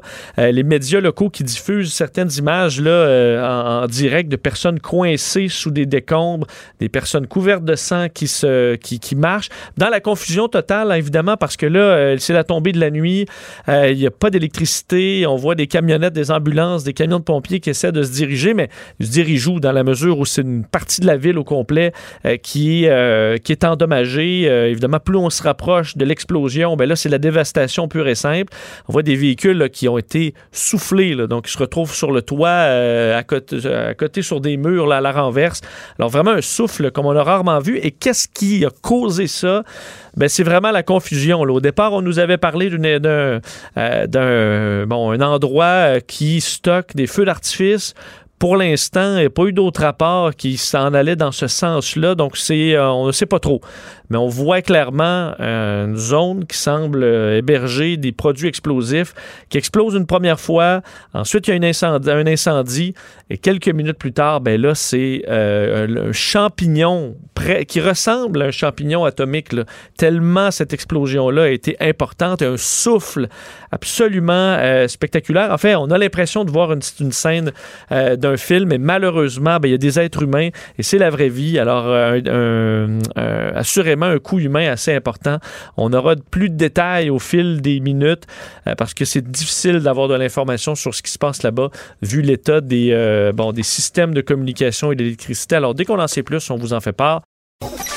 Vincent Dessureau. La seule émission de radio qu'on aimerait swiper à droite. Vous écoutez Vincent Dessureau. Euh, je vous disais euh, qu'on allait vous faire un suivi dès qu'on a plus d'informations sur la situation à Beyrouth. Euh, on, et on avait des questionnements sur les causes. Peut-être une autre piste de, réponse. Dans les dernières minutes, on apprend que le directeur général de la Sûreté générale de bon sur place à Beyrouth, Abbas Ibrahim, a indiqué que selon certaines informations, les explosions qui étaient peut-être dues à des matières explosives confisquées depuis des années. C'est ce qu'il aurait donc affirmé dans les dernières minutes. Ajoute que l'enquête est en cours pour déterminer la nature exacte de l'incident, mais ça va dans le même sens que un peu ce qu'on avait, c'est-à-dire euh, probablement pas un geste délibéré ou une, attaque comme on aurait pu euh, penser, du moins pour les, euh, pour les Libanais sur place qui en ont vu d'autres. Alors, des matières explosives confisquées depuis des années qui étaient donc dans un entrepôt. Alors, selon le directeur général là-bas, bon, de la Sûreté générale, c'est peut-être la cause de l'incident, quoique l'enquête se poursuit. Sachez que le président du pays, Michel Aoun, a convoqué une réunion urgente du Conseil supérieur de la défense euh, dans les dernières minutes. Le premier ministre Hassan Diab, lui, qui a décrété un jour de deuil national à la suite donc de la situation euh, et euh, des militaires qui sont aux abords du port et qui bon quittaient bon, le, coin là, parlait d'une catastrophe, qui avait de nombreux cadavres par terre, des ambulances qui emmènent les corps dans des hôpitaux locaux. Alors une situation vraiment absolument catastrophique. Euh, on décrit vraiment l'explosion comme un tremblement de terre carrément et une énorme déflagration qui sont allés casser les vitres d'une carrément d'une grande partie de la ville. Alors euh, bon, on suit la situation de près. Euh, pas de bilan précis. Là, on parlait de quelques dizaines de blessés officiellement. Alors évidemment, le bilan qui devrait s'alourdir pas mal vu les images assez terrifiantes qui nous proviennent de Beyrouth. Le, commentaire de Steve Fortin, des positions pas comme les autres. On rejoint Steve Fortin. Salut Steve. Oui, salut. J'écoutais ce que tu disais, puis euh, je vais te dire, là, euh, c'est drôle dans l'époque dans laquelle on vit, c'est instantané. Euh, j'ai pu voir moi-même là via les réseaux sociaux. C'est une des forces de Twitter, hein, d'une certaine façon, parce que tout à coup, tu entres dans un filon, un journaliste français qui était sur place puis qui relayait un paquet d'informations puis de vidéos qui étaient amateurs, toujours en soulignant, il faut faire attention, c'est des vidéos amateurs, mais on voit bien que c'est ça. C'est hallucinant, on est là-dedans, on est dans l'instantanéité. Hein? Oui, et euh, je, je sais pas si tu as réagi comme moi, mais il y a quelques. Ça m'arrive pas très souvent, là, mais de voir des images, puis tu t'arrêtes, là, t'es comme sans mots. euh, tantôt, j'ai été plusieurs minutes euh, où j'essayais d'avancer dans les recherches, puis t'es juste à absorber un peu ce qui vient de se passer. Puis ça, c'est nous, là, à des milliers de kilomètres, alors qu'on voit les, euh, les, les- les gens sur place qui se promènent dans les rues, là, euh, sans but précis, là, juste pour encaisser ce qui vient de se passer, comme dans de grands tremblements de terre ou dans des grandes catastrophes du genre. C'est, c'est, euh, on dirait qu'on a de la misère à comprendre ce qui vient de se passer. Ben, il faudra attendre parce que s'il y a quelque chose que j'ai compris avec le temps, c'est que plus, quand, plus on est proche d'un événement comme celui-là quand il se produit, puis là, je vais citer Marc-François Bernier, un ami, un spécialiste des médias, euh, un enseignant à l'Université d'Ottawa, puis euh, il y a une des théories qui se, qui se révèle toujours exacte dans un cas comme celui-là. Les premières informations après quelque chose là, comme euh, une grosse catastrophe comme celle-là, les premières informations qui sortent sont souvent les moins précises. Faut attendre, faut, il faut laisser le temps là, que euh, tout ça soit démêlé, puis on va en attendre, on va en apprendre un petit peu plus dans le temps, puis ben c'est là qu'on va être capable de comprendre ce que c'est. Parce que moi, j'ai vu, par exemple, des, des, des gens qui citaient Al Arabia, là, la, la, la, la chaîne euh, euh, de, de télévision là-bas, puis là, on disait oui, mais tu sais, ça pourrait être un dépôt d'armes euh, clandestin de, de, euh, de, de, de gens qui sont là-bas, là, du, euh, du Hezbollah libanais, tout ça. Il faut faire très attention.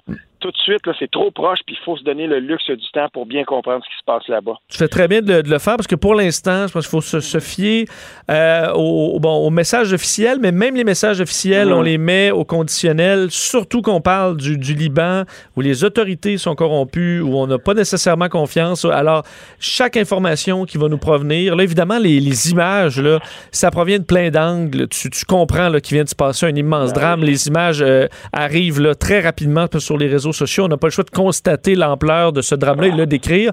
Mais effectivement, sur les causes, puis on parlait avec des, des Libanais euh, tantôt dans l'émission qui, effectivement, là, se questionnaient sur le Hezbollah, euh, sur plein d'autres raisons. Ils veulent pas, ils ont été frappés historiquement de plein de crises. Mhm. Ils sont marqués et là se retrouvent à euh, pas d'électricité, pas de moyens de communication. Alors les théories les plus euh, bon les plus variées peuvent circuler.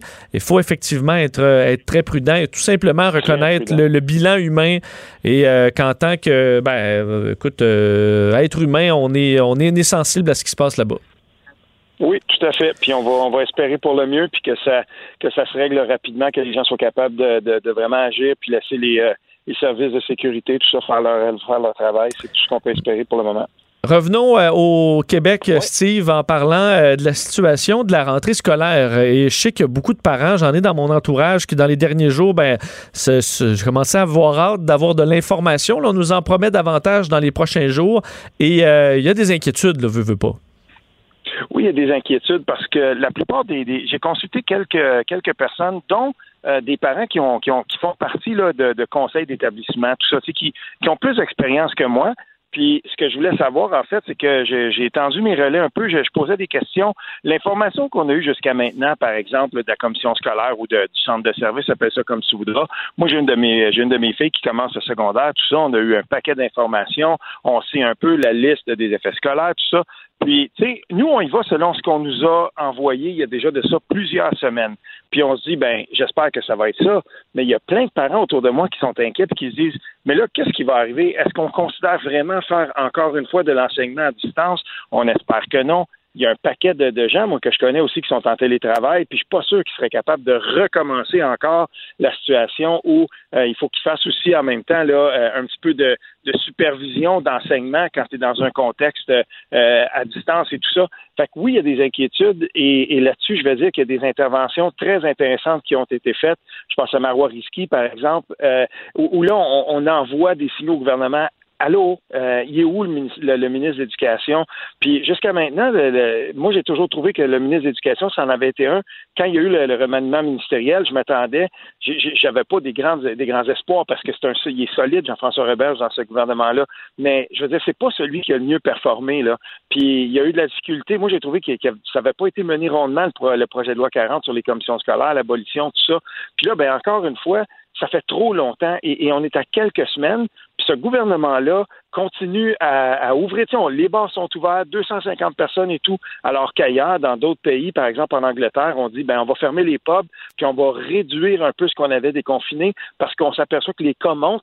Puis nous, ce qu'on veut avant tout, c'est protéger la rentrée scolaire. Je ne sens pas cette volonté-là, moi, du gouvernement de la CAQ en ce moment. Puis j'espère que euh, je me trompe, puis qu'on va rassurer les gens le plus rapidement possible. Oui, mais ça sens-tu que euh, beaucoup de parents, parce qu'au euh, moment de la réouverture après le confinement, il y avait les parents vraiment déchirés, là, retourne, retourne pas. Est-ce qu'il y a une raison? Monsieur Christian Dubé, le nouveau ministre de la Santé, nous disait plutôt cette semaine, lancer le défi au Québec de baisser le plus possible les cas par jour dans le but d'arriver à l'automne avec un minimum de cas. Est-ce qu'il y a aussi un peu ça dans la balance de dire, ben là, on veut pas surtout pas à Montréal, avoir à exclure Montréal ou alors que les jeunes ont manqué de l'école très longtemps. On, sent qu'il y a de la tension aussi dans le gouvernement. C'est peut-être pour ça qu'on nous donne pas de réponse assez vite, c'est qu'on euh, on veut pas s'avancer encore quelques semaines avant la rentrée quel drôle de message que celui-là de, de, Christian Dubé, puis en même temps aussi de la santé publique et du gouvernement en général, que de dire on vous lance le défi, on veut baisser les cas, Parfait, aidez-nous, prenez des mesures euh, qui vont aller dans ce sens-là. C'est quoi ça, permettre des rassemblements de 250 personnes en ce moment même? Puis là, on s'aperçoit que euh, les vacances de construction sont finies. On voit la santé publique qui dit aux gens, ben là, allez vous faire tester parce que c'est une bonne façon pour nous, puis tout ça. Ben, c'est parfait. Mais euh, derrière tout ça, moi, je m'attendrais à ce qu'on commence à analyser peut-être euh, et, faire un bilan de mesures qu'on a faites. Qu'est-ce qui s'est passé depuis les, dernières semaines? Est-ce que, par exemple, dans les tests qu'on fait, dans les tests que le, gouvernement fait, est-ce qu'on voit encore que les, fêtes euh, privées où plusieurs personnes se rassemblent, est-ce que ça, ça, a occasionné? Moi, je suis allé dans plein de... Tu sais, j'ai vu quelques campings quand même puis il n'y a pas de mesure de distanciation sociale. J'étais au Mont Saint Marie, au Mont Saint Anne en fin de semaine, on a campé là. Puis, je veux dire, tous les terrains sont loués, la plage est toute petite, il fait très chaud. Il n'y en a pas de distanciation sociale dans un contexte comme celui-là. C'est vrai que les terrains sont peut-être pas dans ce camping-là les uns sur les autres, mais on n'a pas mis un terrain vide un terrain plein puis dire on va réduire. C'est assez. Je veux dire, il y avait quand même beaucoup, beaucoup de monde. C'était pas à pleine, pleine capacité. Peut-être le samedi, oui, là, on avait remarqué dans notre secteur, mais je veux dire, dans des, dans, des conditions comme celle-là, j'ai hâte de voir euh, justement dans 6, 7, 8, 10 jours est-ce que les cas ont explosé parce que justement, on a déconfiné complètement? Euh, cette, euh, cette question-là, va falloir qu'on y réponde à un moment donné, puis il faut que ça vienne vite. Parce que j'ai l'impression, euh, Steve, qu'il y a encore énormément d'inconnus. C'est ce qui est difficile, je pense, à, saisir là, pour, pour bien des gens qui ont besoin de réponses claires. Mais on voit que mm-hmm. ce qui va arriver à l'automne, même les, les, épidémiologistes, même le docteur Arruda, on n'en sait pas trop sur le fait qu'est-ce qui va arriver avec le virus. Pourquoi présentement il semble moins tué qu'en euh, hiver? Est-ce que c'est parce que le réseau s'est vraiment simplement amélioré ou il est moins virulent l'hiver, euh, moins virulent l'été? Évidemment, il y a la contagion qui est souvent, on dit, limitée en, été. Est-ce qu'en même temps, ça va s'ajouter à la grippe saisonnière ou de la grippe saisonnière, il va en avoir beaucoup moins parce qu'on fait plus attention? Il y a beaucoup, beaucoup de points d'interrogation encore. Puis ça, on peut pas en vouloir au gouvernement qui doit travailler aussi un peu euh, à, l'aveugle. Oui, c'est vrai. Puis il y a une affaire aussi qu'il faut qu'on dise, c'est que depuis que le gouvernement a demandé, a, ben, imposé le port du masque dans les situations qu'on connaît, ben c'est suivi. Euh, ça, je peux le dire, euh, euh, ben franchement, tu vas partout, les gens portent le masque. Ça, déjà, c'est une bonne chose. Puis ça va certainement aider que dans les contextes les plus dangereux, on soit forcé de porter le masque. On, on, verra, on espère que ça, ce sera justement un, élément, en tout cas une mesure atténuante. On veut ça, mais en gros, là, euh, il est temps vraiment que le ministre de l'Éducation sorte et que euh, Jean-François Roberge euh, dépose. On dit que ça va être un plan actualisé ou, qu'on va actualiser le plan qui était déjà là. Ben parfait, c'est le temps de le faire, il faut le faire maintenant parce que là, à partir du moment où on est dans le mois d'août, le, focus des parents du Québec et des professeurs, parce que je veux glisser un mot aussi de certains professeurs. Euh, j'en ai beaucoup dans mon entourage. C'est pas normal que dans certains cas, des profs sont encore en train de se poser des questions sur la composition de leur classe, euh, puis sur la façon dont ça va se dont ça va se, produire. Quand on dit que les professeurs sont en congé l'été, tout ça, là, moi je peux dire qu'un prof en ce moment, quand il est à trois semaines de la rentrée, lui, il, veut, il est en full mode préparation puis il y a des inquiétudes aussi de ce côté-là. Puis j'aimerais me faire leur porte-parole pour dire attention là, euh, ça a été déjà très très difficile. Je sais qu'on a fait des pas de géants, par exemple, qu'on a euh, que les profs ont été super bons dans les dans, les, dans les conditions qu'on avait quand on était euh, au, printemps là, et au début de l'été passé. Mais il faut pas abuser aussi. Là. À un moment donné, il faut que tout le monde soit ajusté le plus rapidement possible. Allez, Monsieur Roberge, sortez puis expliquez-vous. Parce qu'on a parlé du, masque au secondaire, entre autres. Euh, est-ce qu'on le met ou on le met pas? Mais ça m'apparaît euh, pourtant assez simple d'y aller avec ce qu'on fait en société, c'est-à-dire une fois que tu es assis à ton bureau dans la classe, ben, tu enlèves ton masque comme je fais une fois assis à mon bureau à bonne distance des mm-hmm. autres. Puis ensuite, ben, quand je circule, moi, dans la station, comme j'imagine des jeunes circuler dans les corridors euh, ou à la récréation, ben, on, met le masque, ça dure une quinzaine de minutes, puis c'est pas plus long que ça. mais ça semble être encore confus sur quel, de quel côté on va aller au gouvernement. Ben, c'est possible aussi qu'on est en train d'analyser la situation puis essayer de prendre le plus de documentation possible par rapport à des expériences qui ont été faites ailleurs. Donc ça, de ce côté-là, euh, par rapport à cette mesure-là bien précise du masque, euh, je vais me fier à ce que euh, la santé publique va, va recommander parce que on, moi, en tout cas, j'ai toujours été de ceux qui pensaient que si on n'a pas recommandé le masque plus rapidement avant, c'était avant tout pour des questions logistiques. C'était tout simplement parce qu'on n'était pas capable de garantir qu'on aurait des masques pour tout le monde dans un contexte coercitif, dans un contexte où on contraindrait tout le monde de le porter. Donc, à ce moment-là, c'est difficile de, de, plaider puis de dire, bon, on veut que tout le monde porte un masque, alors que euh, sait que les stocks de c'était quand même assez difficile de les avoir au début. Mais là, maintenant, c'est plus une question. On peut les avoir. Ben là, on verra comment ils vont juger de ça et comment on va s'adapter aussi dans les centres de la petite enfance, comment on va s'adapter dans des contextes de garderie de garderie en milieu familial aussi. Tu sais, euh, là, les enfants, c'est terminé. On dit, bon, ben ok, il n'y a plus de distanciation sociale, il faut penser au personnel, il faut penser aux parents qui viennent et sortent. Donc, il y a beaucoup de questions auxquelles il faut qu'on réponde encore. Parlons un peu de la course à la chefferie du Parti québécois. Tantôt, on parlait euh, avec euh, Sylvain Godreau, justement. On parlait de l'eau. On n'a pas parlé de ce sujet-là bien précis, mais dans les dernières heures, la question de l'immigration qui s'est imposée. Oui, puis d'abord, d'entrée de jeu, je veux dire une chose. Si le Parti québécois, j'espère que cette course-là ne, ne va pas devenir un débat sur qui est le plus euh, qui, qui est le plus identitaire ou qui sera le celui qui sera le, le, plus sévère par rapport à l'immigration tout ça. Je veux pas que cette question-là prenne une, euh, une tangente ou en tout cas une importance trop grande. Il y a plein d'autres débats, puis celui de l'eau, celui de l'environnement en est un super important. Mais il faut quand même glisser un mot là-dessus parce qu'en ce moment, ça joue dur dans les cercles péquistes. Et, euh, je vais faire euh, écho à une lettre qui a été envoyée parce qu'on connaît la position de Sylvain Godreau. Euh, Stéphane Anfield, qui est un ami que je connais bien, qui est, qui, qui, est avec lui dans son équipe, l'avocat spécialiste en immigration. Donc, de leur côté, on dit, ouais, mais il faudrait dépolitiser ça et tout ça. Et, et moi, j'ai de la difficulté avec ça. Puis la réponse de Paul Saint-Pierre Plamondon, je trouve qu'elle a été très importante parce que fixer les seuils d'immigration, c'est pas quelque chose qui est anodin, puis je ne pense pas qu'il faut sortir ça complètement des ornières des décisions politiques. Puis laisse-moi te citer juste un petit, un petit morceau de la, lettre qui a été publiée dans le Journal de Montréal par euh, euh, Paul Saint-Pierre Plamondon parce que c'est important. Il dit Je constate avec stupéfaction que des co-signataires de Sylvain Godreau, il parle de Scarberg puis de Stéphane Anfield, justement, cautionnent le discours selon lequel une discussion sur les seuils d'immigration est en soi inquiétante, entre guillemets, et se doit d'être endiguée pour éviter les discours xénophobes qui s'installent dans le cœur du mouvement indépendantiste, semble-t-il. Moi, je crois pas là-dedans. On croirait entendre Justin Trudeau ou Jack Meeting. Contrairement à ce que pense Godreau et certains de ses conseillers, on peut parler d'immigration de manière responsable. Ça, c'est très important. Et là-dessus, je dois dire que je suis plutôt d'accord avec Paul Saint-Pierre Plamondon. Les politiciens, dans le passé, ont discuté d'immigration. Et souvenons-nous d'une chose, des législateurs comme Christos Siros, qui est un ancien député libéral provincial, après le, référendum de 1995, parce que dans ce temps-là, on se cachait pas de parler d'immigration, sur une radio euh, allophone de Montréal, il avait dit, avec les, la, dénatalité au Québec, donc le, comme on va faire moins d'enfants, puis avec l'immigration, ben ça va devenir de plus en plus difficile pour le Québec de faire l'indépendance. Il avait dit ça. Aujourd'hui, un discours comme ça, ce serait plus possible. Mais il y a une chose, par exemple, c'est qu'on comprenait très bien qu'à un moment donné, la dénatalité au Québec causerait problème. Mais dans un contexte comme celui-là, puis maintenant qu'on a le luxe du temps pour regarder ça avec un petit peu de perspective, c'est très important qu'on considère l'immigration, puis qu'est-ce qu'on peut faire avec ça, puis qu'on commence à regarder les seuils en fonction de paramètres, oui, que, les, scientifiques vont, nous aider à fixer et à comprendre, mais c'est les politiciens, après tout, qui vont devoir fixer les, seuils d'immigration. Est-ce qu'on veut apporter une importance euh, capitale à l'intégration et à la francisation? À ce moment-là, il faudra que ce soit parmi les paramètres qui vont dicter qu'est-ce qu'on veut faire avec l'immigration. Peut-être qu'il ne faut pas les baisser les seuils.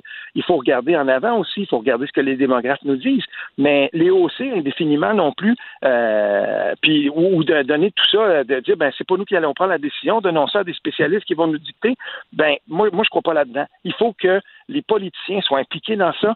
Puis j'ai plutôt tendance à être d'accord avec Paul Saint-Pierre Plamondon quand il dit attention, on doit discuter raisonnablement d'immigration, puis avoir les culottes aussi, mettre ses culottes pour prendre des décisions là-dessus. Ben, merci Steve, euh, on se reparle demain. Curieux, souriant, cultivé. Vincent Dessureau, le gendre qu'on voudrait tous savoir. Il a une belle tête de vainqueur. Vous écoutez Vincent Dessureau. On sait avec cette, euh, cette pandémie, euh, lorsqu'on s'est rendu compte, lorsqu'on a pris conscience de la situation et de l'état des choses dans le monde euh, au, courant du mois de mars, pour ce qui est de chez nous, ben, on a vu les marchés boursiers être fortement ébranlés, une chute importante. Mais par la suite, les marchés qui sont remontés très rapidement, alors que dans nos vies de tous les jours, ben, c'est des pertes d'emploi, c'est des commerces qui ne savent toujours pas s'ils vont survivre ou pas à cette, cette tempête. alors on a l'impression que les deux mondes sont de plus en plus séparés, celui sur les marchés boursiers et celui dans le monde réel. Les Américains, les Anglais vont dire entre Main Street et Wall Street. Euh, deux mondes qui, euh, ben, qui, qui, semblent obéir chacun à leurs règles euh, bien, bien distinctes. Et ben, pour voir et essayer de comprendre un peu ce qui se passe dans ce milieu-là, alors que certains, pendant la pandémie, ont retiré ben, ce qu'ils avaient dans le marché boursier pour finalement manquer une relance qui aura été historique. Bien, pour essayer d'en comprendre un peu plus quelqu'un qui connaît très bien euh, ce dossier-là et que vous connaissez bien. Il a été euh, député et chef, euh, chef de parti. Il est maintenant, ben, il était économiste, il l'est encore, mais chef de l'investissement du cabinet de gestion patrimoniale CEOS. Jean-Martin Hossan qui est en ligne. Monsieur Hossan, bonjour. Bonjour, M. Dessureau, ça va bien? Très bien. Est-ce que dans, dans l'histoire des, marchés boursiers, on a vu une telle différence entre l'économie réelle et les marchés boursiers? Ben, ça arrive qu'il y ait une, certaine déconnexion temporaire entre ce que la bourse dit et ce que l'économie fait, mais une déconnexion aussi sévère, ça, ça fait poser plusieurs questions. Puis ce qu'on peut observer, en fait, c'est que cette déconnexion-là est peut-être euh, est peut-être juste par secteur, finalement. Parce que ce qui a fait monter la bourse récemment, c'est clairement les grands titres technologiques qui valent pour énormément de chacun de leurs indices. Et quand ces titres-là montent, la bourse, entre guillemets, monte elle aussi. On a l'impression que l'indice au complet monte mais il y a des secteurs pendant ce temps-là qui sont encore à moins 40% depuis le début de l'année. Donc, c'est pour ça qu'on a vu le, Nasdaq. C'est pour ça qu'on a vu, par exemple, le Nasdaq, un indice très technologique, monter à des niveaux records en pleine pandémie. C'est parce que l'on retrouve là les Amazon ou d'autres qui géants qui ont, qui eux ont vu leur, euh, leur, leur chiffre d'affaires exploser pendant la pandémie. Exactement. c'est un peu comme si ces titres-là devenaient la valeur refuge pendant la crise. C'est comme si les gens se disaient, comme ça va mal aller, puis les gens vont rester à la maison, investissons dans ce qui bénéficie d'un retour à la maison ou d'un séjour à la maison, comme les, les Netflix, Amazon et tout ce qui est livraison en ligne. Donc, c'est comme si les gens disaient, puisque ça va mal aller, investissons dans ces titres-là, qui à leur tour font monter la bourse. Donc, c'est vraiment contradictoire. C'est pas, pas très intuitif, mais ça s'explique quand même. Mais est-ce qu'il n'y a pas, est-ce que dans les autres indices, la chute n'est pas assez importante pour, euh, ben pour que ça, se voit sur les, graphiques, dans la mesure où, veut, veut pas, euh, les gens ont beaucoup moins d'argent, euh, mais ça, ça, ça se ressent pas dans l'indice? Ça se ressent pas autant. Par exemple, le S&P 500 qui a récupéré ses pertes depuis le début de l'année, il y a une grande proportion de cet indice-là qui est euh, composé de, des titres technologiques dont on parle. Si vous allez au Dow Jones, par exemple, ou le TSX au Canada, sont encore en retard de leur, niveau de début d'année. Donc, ils n'ont pas encore récupéré les pertes depuis le début de l'année, alors que le S&P, grâce aux géants, les, les, les, GAFA de ce monde, grâce à eux, ils ont remonté. Puis le Nasdaq, comme vous le disiez, est un sommet historique qui est très, très positif depuis le début de l'année, malgré la pandémie. Mais on dit souvent, euh, quand on parle à des gens euh, bon, qui suivent les marchés boursiers, que ah, mais c'est parce que dans les marchés boursiers, eux, sont rendus, euh, sont rendus beaucoup plus loin. Là. Donc, eux, ça a été absorbé, cette pandémie et autres. Mais ça, il faut que ça ait baissé suffisamment pour qu'on voit ensuite le, futur. Est-ce que c'est vrai qu'ils ont, eux sont ailleurs et sont capables de calculer, de voir où l'économie sera dans un an, deux ans et de, de savoir que ce sera florissant à partir de là? Oui, il y a toujours eu une partie de ça. Puis c'est vrai que quand on évalue un titre boursier, il faut voir les, quels sont les bénéfices futurs, parce que c'est là-dessus qu'on se base pour investir si la compagnie va bien aller ou non. Ceci dit, quand c'est un, ratio, par exemple, de 15 fois ou 20 fois les bénéfices escomptés à venir, ça peut être raisonnable. Mais quand on regarde Amazon, qui est à 150 fois ou plus les bénéfices annuels escomptés, c'est comme si on se disait que dans 150 ans, on va récupérer notre investissement. Ça commence à être sur le très, très, très long terme, ça. Donc c'est là qu'il commence à y avoir un, un niveau de surévaluation du marché boursier en général qui, est revenu à son niveau d'avant la pandémie, alors que l'économie ne va pas tellement bien. Donc là, il y a une certaine déconnexion irrationnelle à laquelle il faut faire attention. Oui, parce que souvent, on a l'impression que c'est, on parle beaucoup de la peur dans souvent les, bon, les chutes boursières. Mais là, il y en a de la peur. Euh, les États-Unis, entre autres, sont euh, bon en plein les, deux pieds encore dans la COVID-19, la situation qui empire. On arrive à l'automne où on prévoit euh, peut-être une, deuxième vague. Donc, pourquoi, pour, pourquoi cet optimisme encore à Wall Street?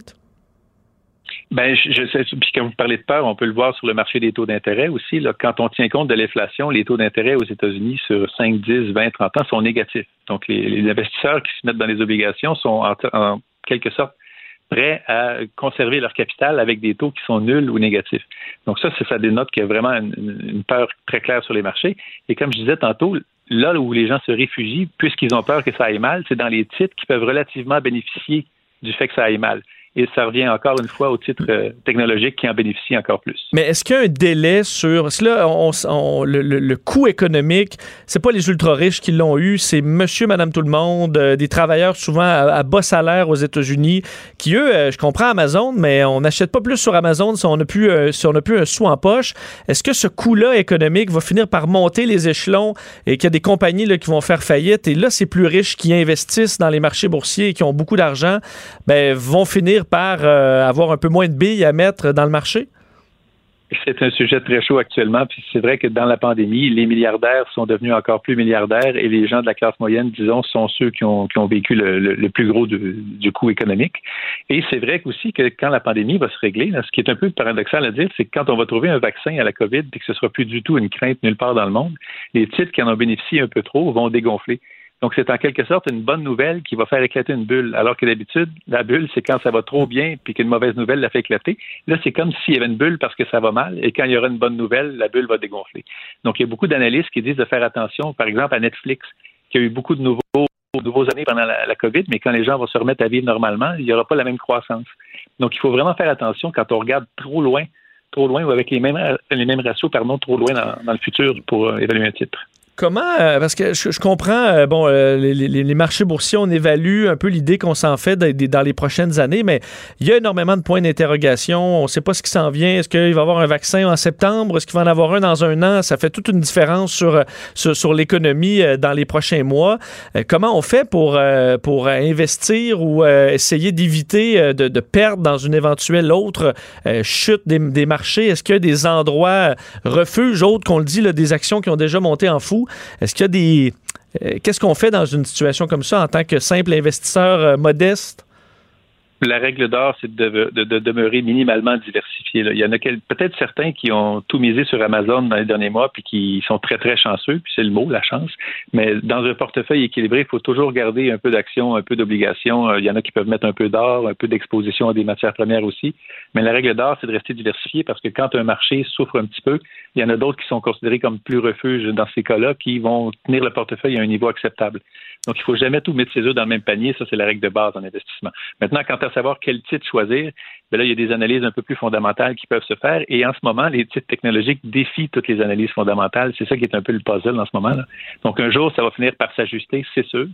Sauf qu'il y en a qui se disent que ça continue à monter, que la bulle dure, donc ils veulent profiter de cette bulle-là, mais c'est dangereux parce qu'un jour ou l'autre, elle va éclater. Donc, c'est une question de timing. Donc, il peut quand même y avoir euh, vraiment une correction majeure. ce n'est pas un crash, mais ça, peut quand même lâcher sous nos pieds à tout moment? Ben, c'est-à-dire que des titres qui se, qui se transigent à, 50, 100, 150 fois les bénéfices annuels peuvent pas garder ce rythme-là euh, éternellement. Donc, c'est sûr qu'un jour, il faut qu'il y ait soit des grandes acquisitions, des grands changements technologiques ou quelque chose qui justifie ça. Mais un titre qui a, un, ratio court-bénéfice qu'on appelle aussi élevé, il y a quelque chose qui se rajuste à un moment donné, puis souvent, c'est quand le titre baisse. Donc, son ratio revient un niveau un peu plus réaliste. Ben, c'est vraiment intéressant. On verra euh, de quel côté prennent les, choses dans les, les, prochains mois. Je pense que même les, grands experts comme vous, ben on, comme des scientifiques avec la COVID, il y a beaucoup de points d'interrogation, même pour ceux qui connaissent le plus ces marchés-là. Ça, c'est clair. Il y, a, eu tellement de points. Euh, on, dit souvent d'une crise que c'est du jamais vu, mais dans ce cas-ci, la descente a été la plus rapide de l'histoire, la remontée a été à peu près aussi la plus rapide de l'histoire, et c'est surtout basé sur un élément qu'on ne contrôle pas, qui est est-ce que la COVID va se poursuivre ou non? Donc, l'incertitude demeure absolument totale dans les marchés actuels, puis ça incite à la prudence, disons. Il faut être prudent. Ben, merci pour cet appel à la prudence. Je pense que c'est ça qu'on doit absolument noter. Euh, Jean-Martin ça merci beaucoup. C'est moi qui vous remercie. À bientôt. Au revoir, Jean-Martin Hossan. Euh, donc, sur cette situation actuelle des marchés boursiers, quand même, euh, Dow Jones, euh, le, TSX, il a baissé un petit peu dans les derniers jours. Il y a une majeure, c'est le Nasdaq, effectivement, qui est, encore à des valeurs records. Une situation qu'on ne voyait pas peut-être venir en mars dernier, alors que tout était dans le rouge et qu'on a eu des lundis noirs et des vendredis noirs. Alors, une situation assez particulière et qui n'est pas toujours facile à suivre. Avec Vincent Dessureau, les plus récentes nouvelles sont toujours dans son radar. Vous écoutez Vincent Dessureau. Mais c'est l'heure de parler, euh, ben, de se faire, euh, de se faire rêver un peu avec Josiane Desjardins, euh, qui est journaliste spécialisée en agroalimentaire. Aujourd'hui, on parle de l'engouement pour l'achat local, évidemment, qui ne se reflète pas que dans nos assiettes, mais dans nos verres aussi, Josiane. Ah oui, certainement. En fait, avec les spiritueux québécois, Vincent, écoute, vraiment, on le voit à la SAQ. Euh, on m'a confirmé euh, dans les derniers mois, particulièrement en avril, il y a eu une explosion des ventes. Euh, donc, des gins, toutes les catégories de spiritueux, c'est 45% d'augmentation seulement pour le mois d'avril. Et par la suite, on me disait même que ça s'est maintenu. Donc, vraiment, vraiment, c'est impressionnant. Donc, l'engouement qu'il y a eu autour de nos produits. Mais on fait, on fait vraiment de bons produits aussi. Donc, la qualité a amené, a amené de la clientèle.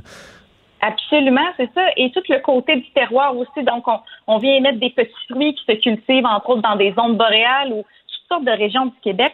Et c'est ça, avec la SEQ, ben, il y a vraiment eu comme une grosse campagne de promotion aussi pendant, euh, pendant toute la crise. On a senti qu'il y avait une volonté de mettre en évidence sur le web, donc tous nos produits du Québec, que ce soit les vins, mais aussi euh, les spiritueux. Et même, il y a des producteurs qui me disaient euh, dans les dernières semaines, ils parlaient d'une deuxième Saint-Jean-Baptiste, carrément.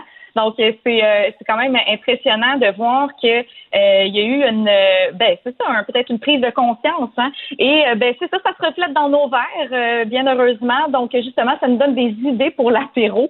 Et on le sait, entre autres, il y a les jeans qui se sont démarqués plus que jamais depuis quelques années. Il y a vraiment plusieurs micros qui se sont implantées, qui ont vu le jour, qui ont importé essentiellement euh, la plupart, euh, parce que c'est très coûteux hein, de fabriquer l'alcool neutre. Euh, ici au Québec, il faut avoir les installations, les alambics, tout ça. Et la plupart vont faire venir ça de l'Ontario, mais par la suite vont vraiment le transformer donc et mettre ça donc au goût, au goût très québécois. donc vraiment des, des, produits intéressants à découvrir. Là. Et tu as des endroits à nous proposer pour déguster des gins, justement? Oui, ben en fait, un premier endroit que je trouvais ça intéressant parce que euh, du même coup, on peut aller euh, là-bas et s'amuser entre amis à un jeu d'énigmes. Donc, à la distillerie euh, Stadacone à Limoilou. Et euh, là, je, fais une salutation à ma cousine Marilyn, là, qui est vraiment une adepte de, de ce concept-là. Et peut-être que certains de nos auditeurs, là, en tout cas, moi, j'ai quelques amis aussi qui aiment ça faire la tournée. Donc, aller découvrir. Puis ça aussi, ça gagne en popularité. Donc, il y a quelque chose d'intéressant là. Ils viennent tout juste. Donc, j'ai parlé tantôt avec Jean-Pierre Allard, là, qui fait partie du trio de copropriétaires. Et ils viennent tout juste de reprendre leurs activités. Donc, ils permettent maintenant en nombre réduit, euh, donc de, de, pouvoir faire cette activité-là, de respecter la distanciation. Donc pendant euh, un après-midi euh, ou même durant la soirée, il faut réserver. Et là, qu'est-ce qui nous attend là-bas? Ben, on est comme transporté dans un navire à l'époque des explorateurs. Puis là, ben, le capitaine est en train de mourir, les provisions sont à sec. En tout cas, l'idée, c'est vraiment de sortir du troupe, donc comme la plupart des jeux d'énigmes. Et ben peut-être pour se récompenser au final, après cette activité-là, ben pourquoi ne pas aller faire la dégustation des gins. Et celui qui a vraiment attiré mon attention, là, je me disais, est-ce que c'est parce que je suis une femme? Mais le gin euh, couleur rosée, donc au canneberge, euh, vraiment euh, très intéressant, un produit à découvrir là qui a même des notes de poivre rose, donc vraiment intéressant aussi pour faire des cocktails. Mais là on disait que dans des dégustations à l'aveugle, les hommes aussi l'aiment bien, donc faut pas être sexiste avec ce gin-là.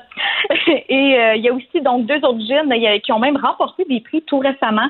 Donc, euh, le gin bleu avec baie de genévrier, donc qui a remporté justement une médaille au concours des spiritueux canadiens à Vancouver, et aussi le gin noir avec des baies de Tanzanie, donc quelque chose d'un peu plus exotique, qui a aussi remporté un concours international. Donc, on a aussi même des spiritueux qui euh, qui, se démarque là euh, justement euh, du côté de San Francisco, que c'est comme le World Spirit Competition, le, vraiment les Oscars des, des spiritueux. Donc vraiment, vraiment, vraiment intéressant de ce côté-là.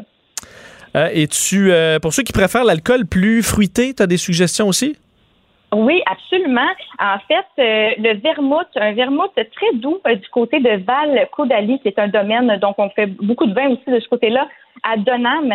Et c'est vraiment le premier euh, du genre qu'on euh, qu'on a fait là. On est les pionniers finalement dans, dans ce type de vermouth doux là qui est fabriqué au Québec, qui a également remporté cette année euh, un prix justement la médaille d'or au World Spirit Competition à San Francisco. Donc très grande fierté pour ce vignoble Et, et donc justement vermouth doux, on, peut le servir pur sur glace, mais aussi en tonique. Et on a également une suggestion qui nous est donnée par euh, Jean-Philippe Lalberté, un employé de longue date. Je vous laisse nous euh, décrire euh, ce produit-là. Ben, les gens qui, en tout cas, qui goûtent, là, ils ont toutes la même réaction. C'est wow, c'est donc bien bon. ça n'a rien à voir avec un cognac ou des choses comme ça. Ils comparent plus à un pinot des Charentes ou. Ah, ouais. ouais, puis les gens me disent Ah, c'est caramel en bouche, crème brûlée, miel. Oui, mais dans ce cas-ci, là, euh, c'était. pas le bon euh, extrait, hein? Ben non, ben en fait, je peux vous euh, peut-être vous mettre en contexte. C'est Denise Lavoie du côté du vignoble des Salamandres à Hemingford, donc avec son mistel de poire. C'est aussi un autre beau produit, un mistel de poire gelé vieilli de 10 ans, donc qui vient tout juste de sortir à la fin de l'année passée. Vraiment là un beau produit aussi à découvrir. Mais c'est ça pour le fameux vermouth, on peut peut-être entendre dans, dans. On y va. Ah, parfait personnellement, je ne fais plus mes gin tonic sans vermouth doux dedans. C'est oh, un pur délice. C'est le meilleur ami du gin, dans le fond. Euh, puis c'est une base d'herbes, d'épices et de fruits euh, qui a été soigneusement sélectionnée à l'aide du lab parce qu'on a un partenariat avec le lab à Montréal, qui est un des meilleurs de mixologistes au Québec, je dois dire. Euh, donc, on s'est fié sur leur expertise faire la sélection des 14 aromates qu'on retrouve dedans. Euh, dont euh, pomme, cannelle, citron, orange, euh, bête guenièvre, bête sureau, cardamone, cubeb, absinthe. Ça prend absolument, absolument de l'absinthe pour appeler ça un vermouth, premièrement. Mm-hmm. puis c'est fait à partir d'une base de vin blanc de céval blanc et salieri de très haute qualité. Voilà, on a quand même mm. quelque chose de très complexe là-dedans. Hein? Puis Franchement, c'est euh, c'est ça, c'est un produit qui se distingue et euh, et en fait, euh, on est passé là d'une production de 2000 bouteilles à 16 000 bouteilles en cinq ans. Donc ça aussi, juste pour eux déjà, ça a explosé. ils arrivent à fournir les, les SAQ, mais aussi les LCBO du côté de l'Ontario. Donc une belle demande de ce côté-là. Puis, euh, ben, c'est ça pour revenir au fameux mistel de poire. Ben, c'est ça du vignoble des salamandres. Donc, euh, aussi, là, on a des notes. Ça, c'est vraiment pour un dessert. Hein, vraiment, euh, je, ça, je pense qu'on peut, ça peut uniquement, c'est ça, de faire servir de dessert. donc, très intéressant également. Puis peut-être une, une dernière découverte aussi, quelque chose qui est quand même sur le marché depuis un certain nombre d'années, mais qui s'améliore de fois en fois. Puis, ben, c'est ça, d'une année à l'autre, c'est jamais aussi le même goût. Donc, euh, du côté de la cidrerie Michel Jourdouin, on a le vermouth, mais aussi le brandy de pomme de 3, 10 ou 13 euh, ans, donc quand même de fermenter et plus c'est vieilli, plus c'est doux en bouche. Euh, ça reste quand même 40 là, mais ça pour pour ceux qui justement veulent peut-être sortir des classiques, surtout du côté du brandy de pomme, ça peut être très intéressant. Et Josiane, on peut retrouver des nouvelles recettes de cocktails, entre autres la base de ces alcools-là, sur le site terroirsaveur.com. Ben oui, écoutez, c'est vraiment génial. Donc, euh, c'est le site de l'association euh, de l'agrotourisme et du tourisme gourmand. Donc, vous avez des idées, des belles idées de recettes là, de cocktails justement pour euh, pour ceux qui veulent quelque chose d'un petit peu plus de plus plus disons qui, se consomme sur le bord de la piscine. justement, qu'on veut prendre le temps de savourer. Puis, vous pouvez vraiment faire plusieurs recherches aussi pour pour planifier vos itinéraires gourmands là, cet été. Ben, ça donne le goût, Josiane. Merci encore. Super, merci. Salut, bonne journée. Et euh, terminer avec euh, ben, un retour sur Beyrouth là, à la suite de cette explosion euh, dramatique. Sachez qu'il y a un bilan temporaire, le bilan, bon, qui, qui, qui- premier bilan qui sort 27 morts, 2500 blessés. Alors, bilan évidemment qui est porté à, qui, qui sera porté à être à la hausse malheureusement dans les prochaines heures. Alors, vraiment tragédie qui frappe le Liban aujourd'hui. Alors, une pensée pour, pour eux et pour la communauté libanaise également au Québec. On s'arrête. C'est Jean-François Barry qui arrive dans quelques instants. On se reparle demain, 13h. Bonne journée. Cette émission est maintenant disponible en podcast. Rendez-vous dans la section balado de l'application ou du site cube.radio pour une écoute sur mesure en tout temps. Cube Radio, autrement dit. Et maintenant, autrement écouté.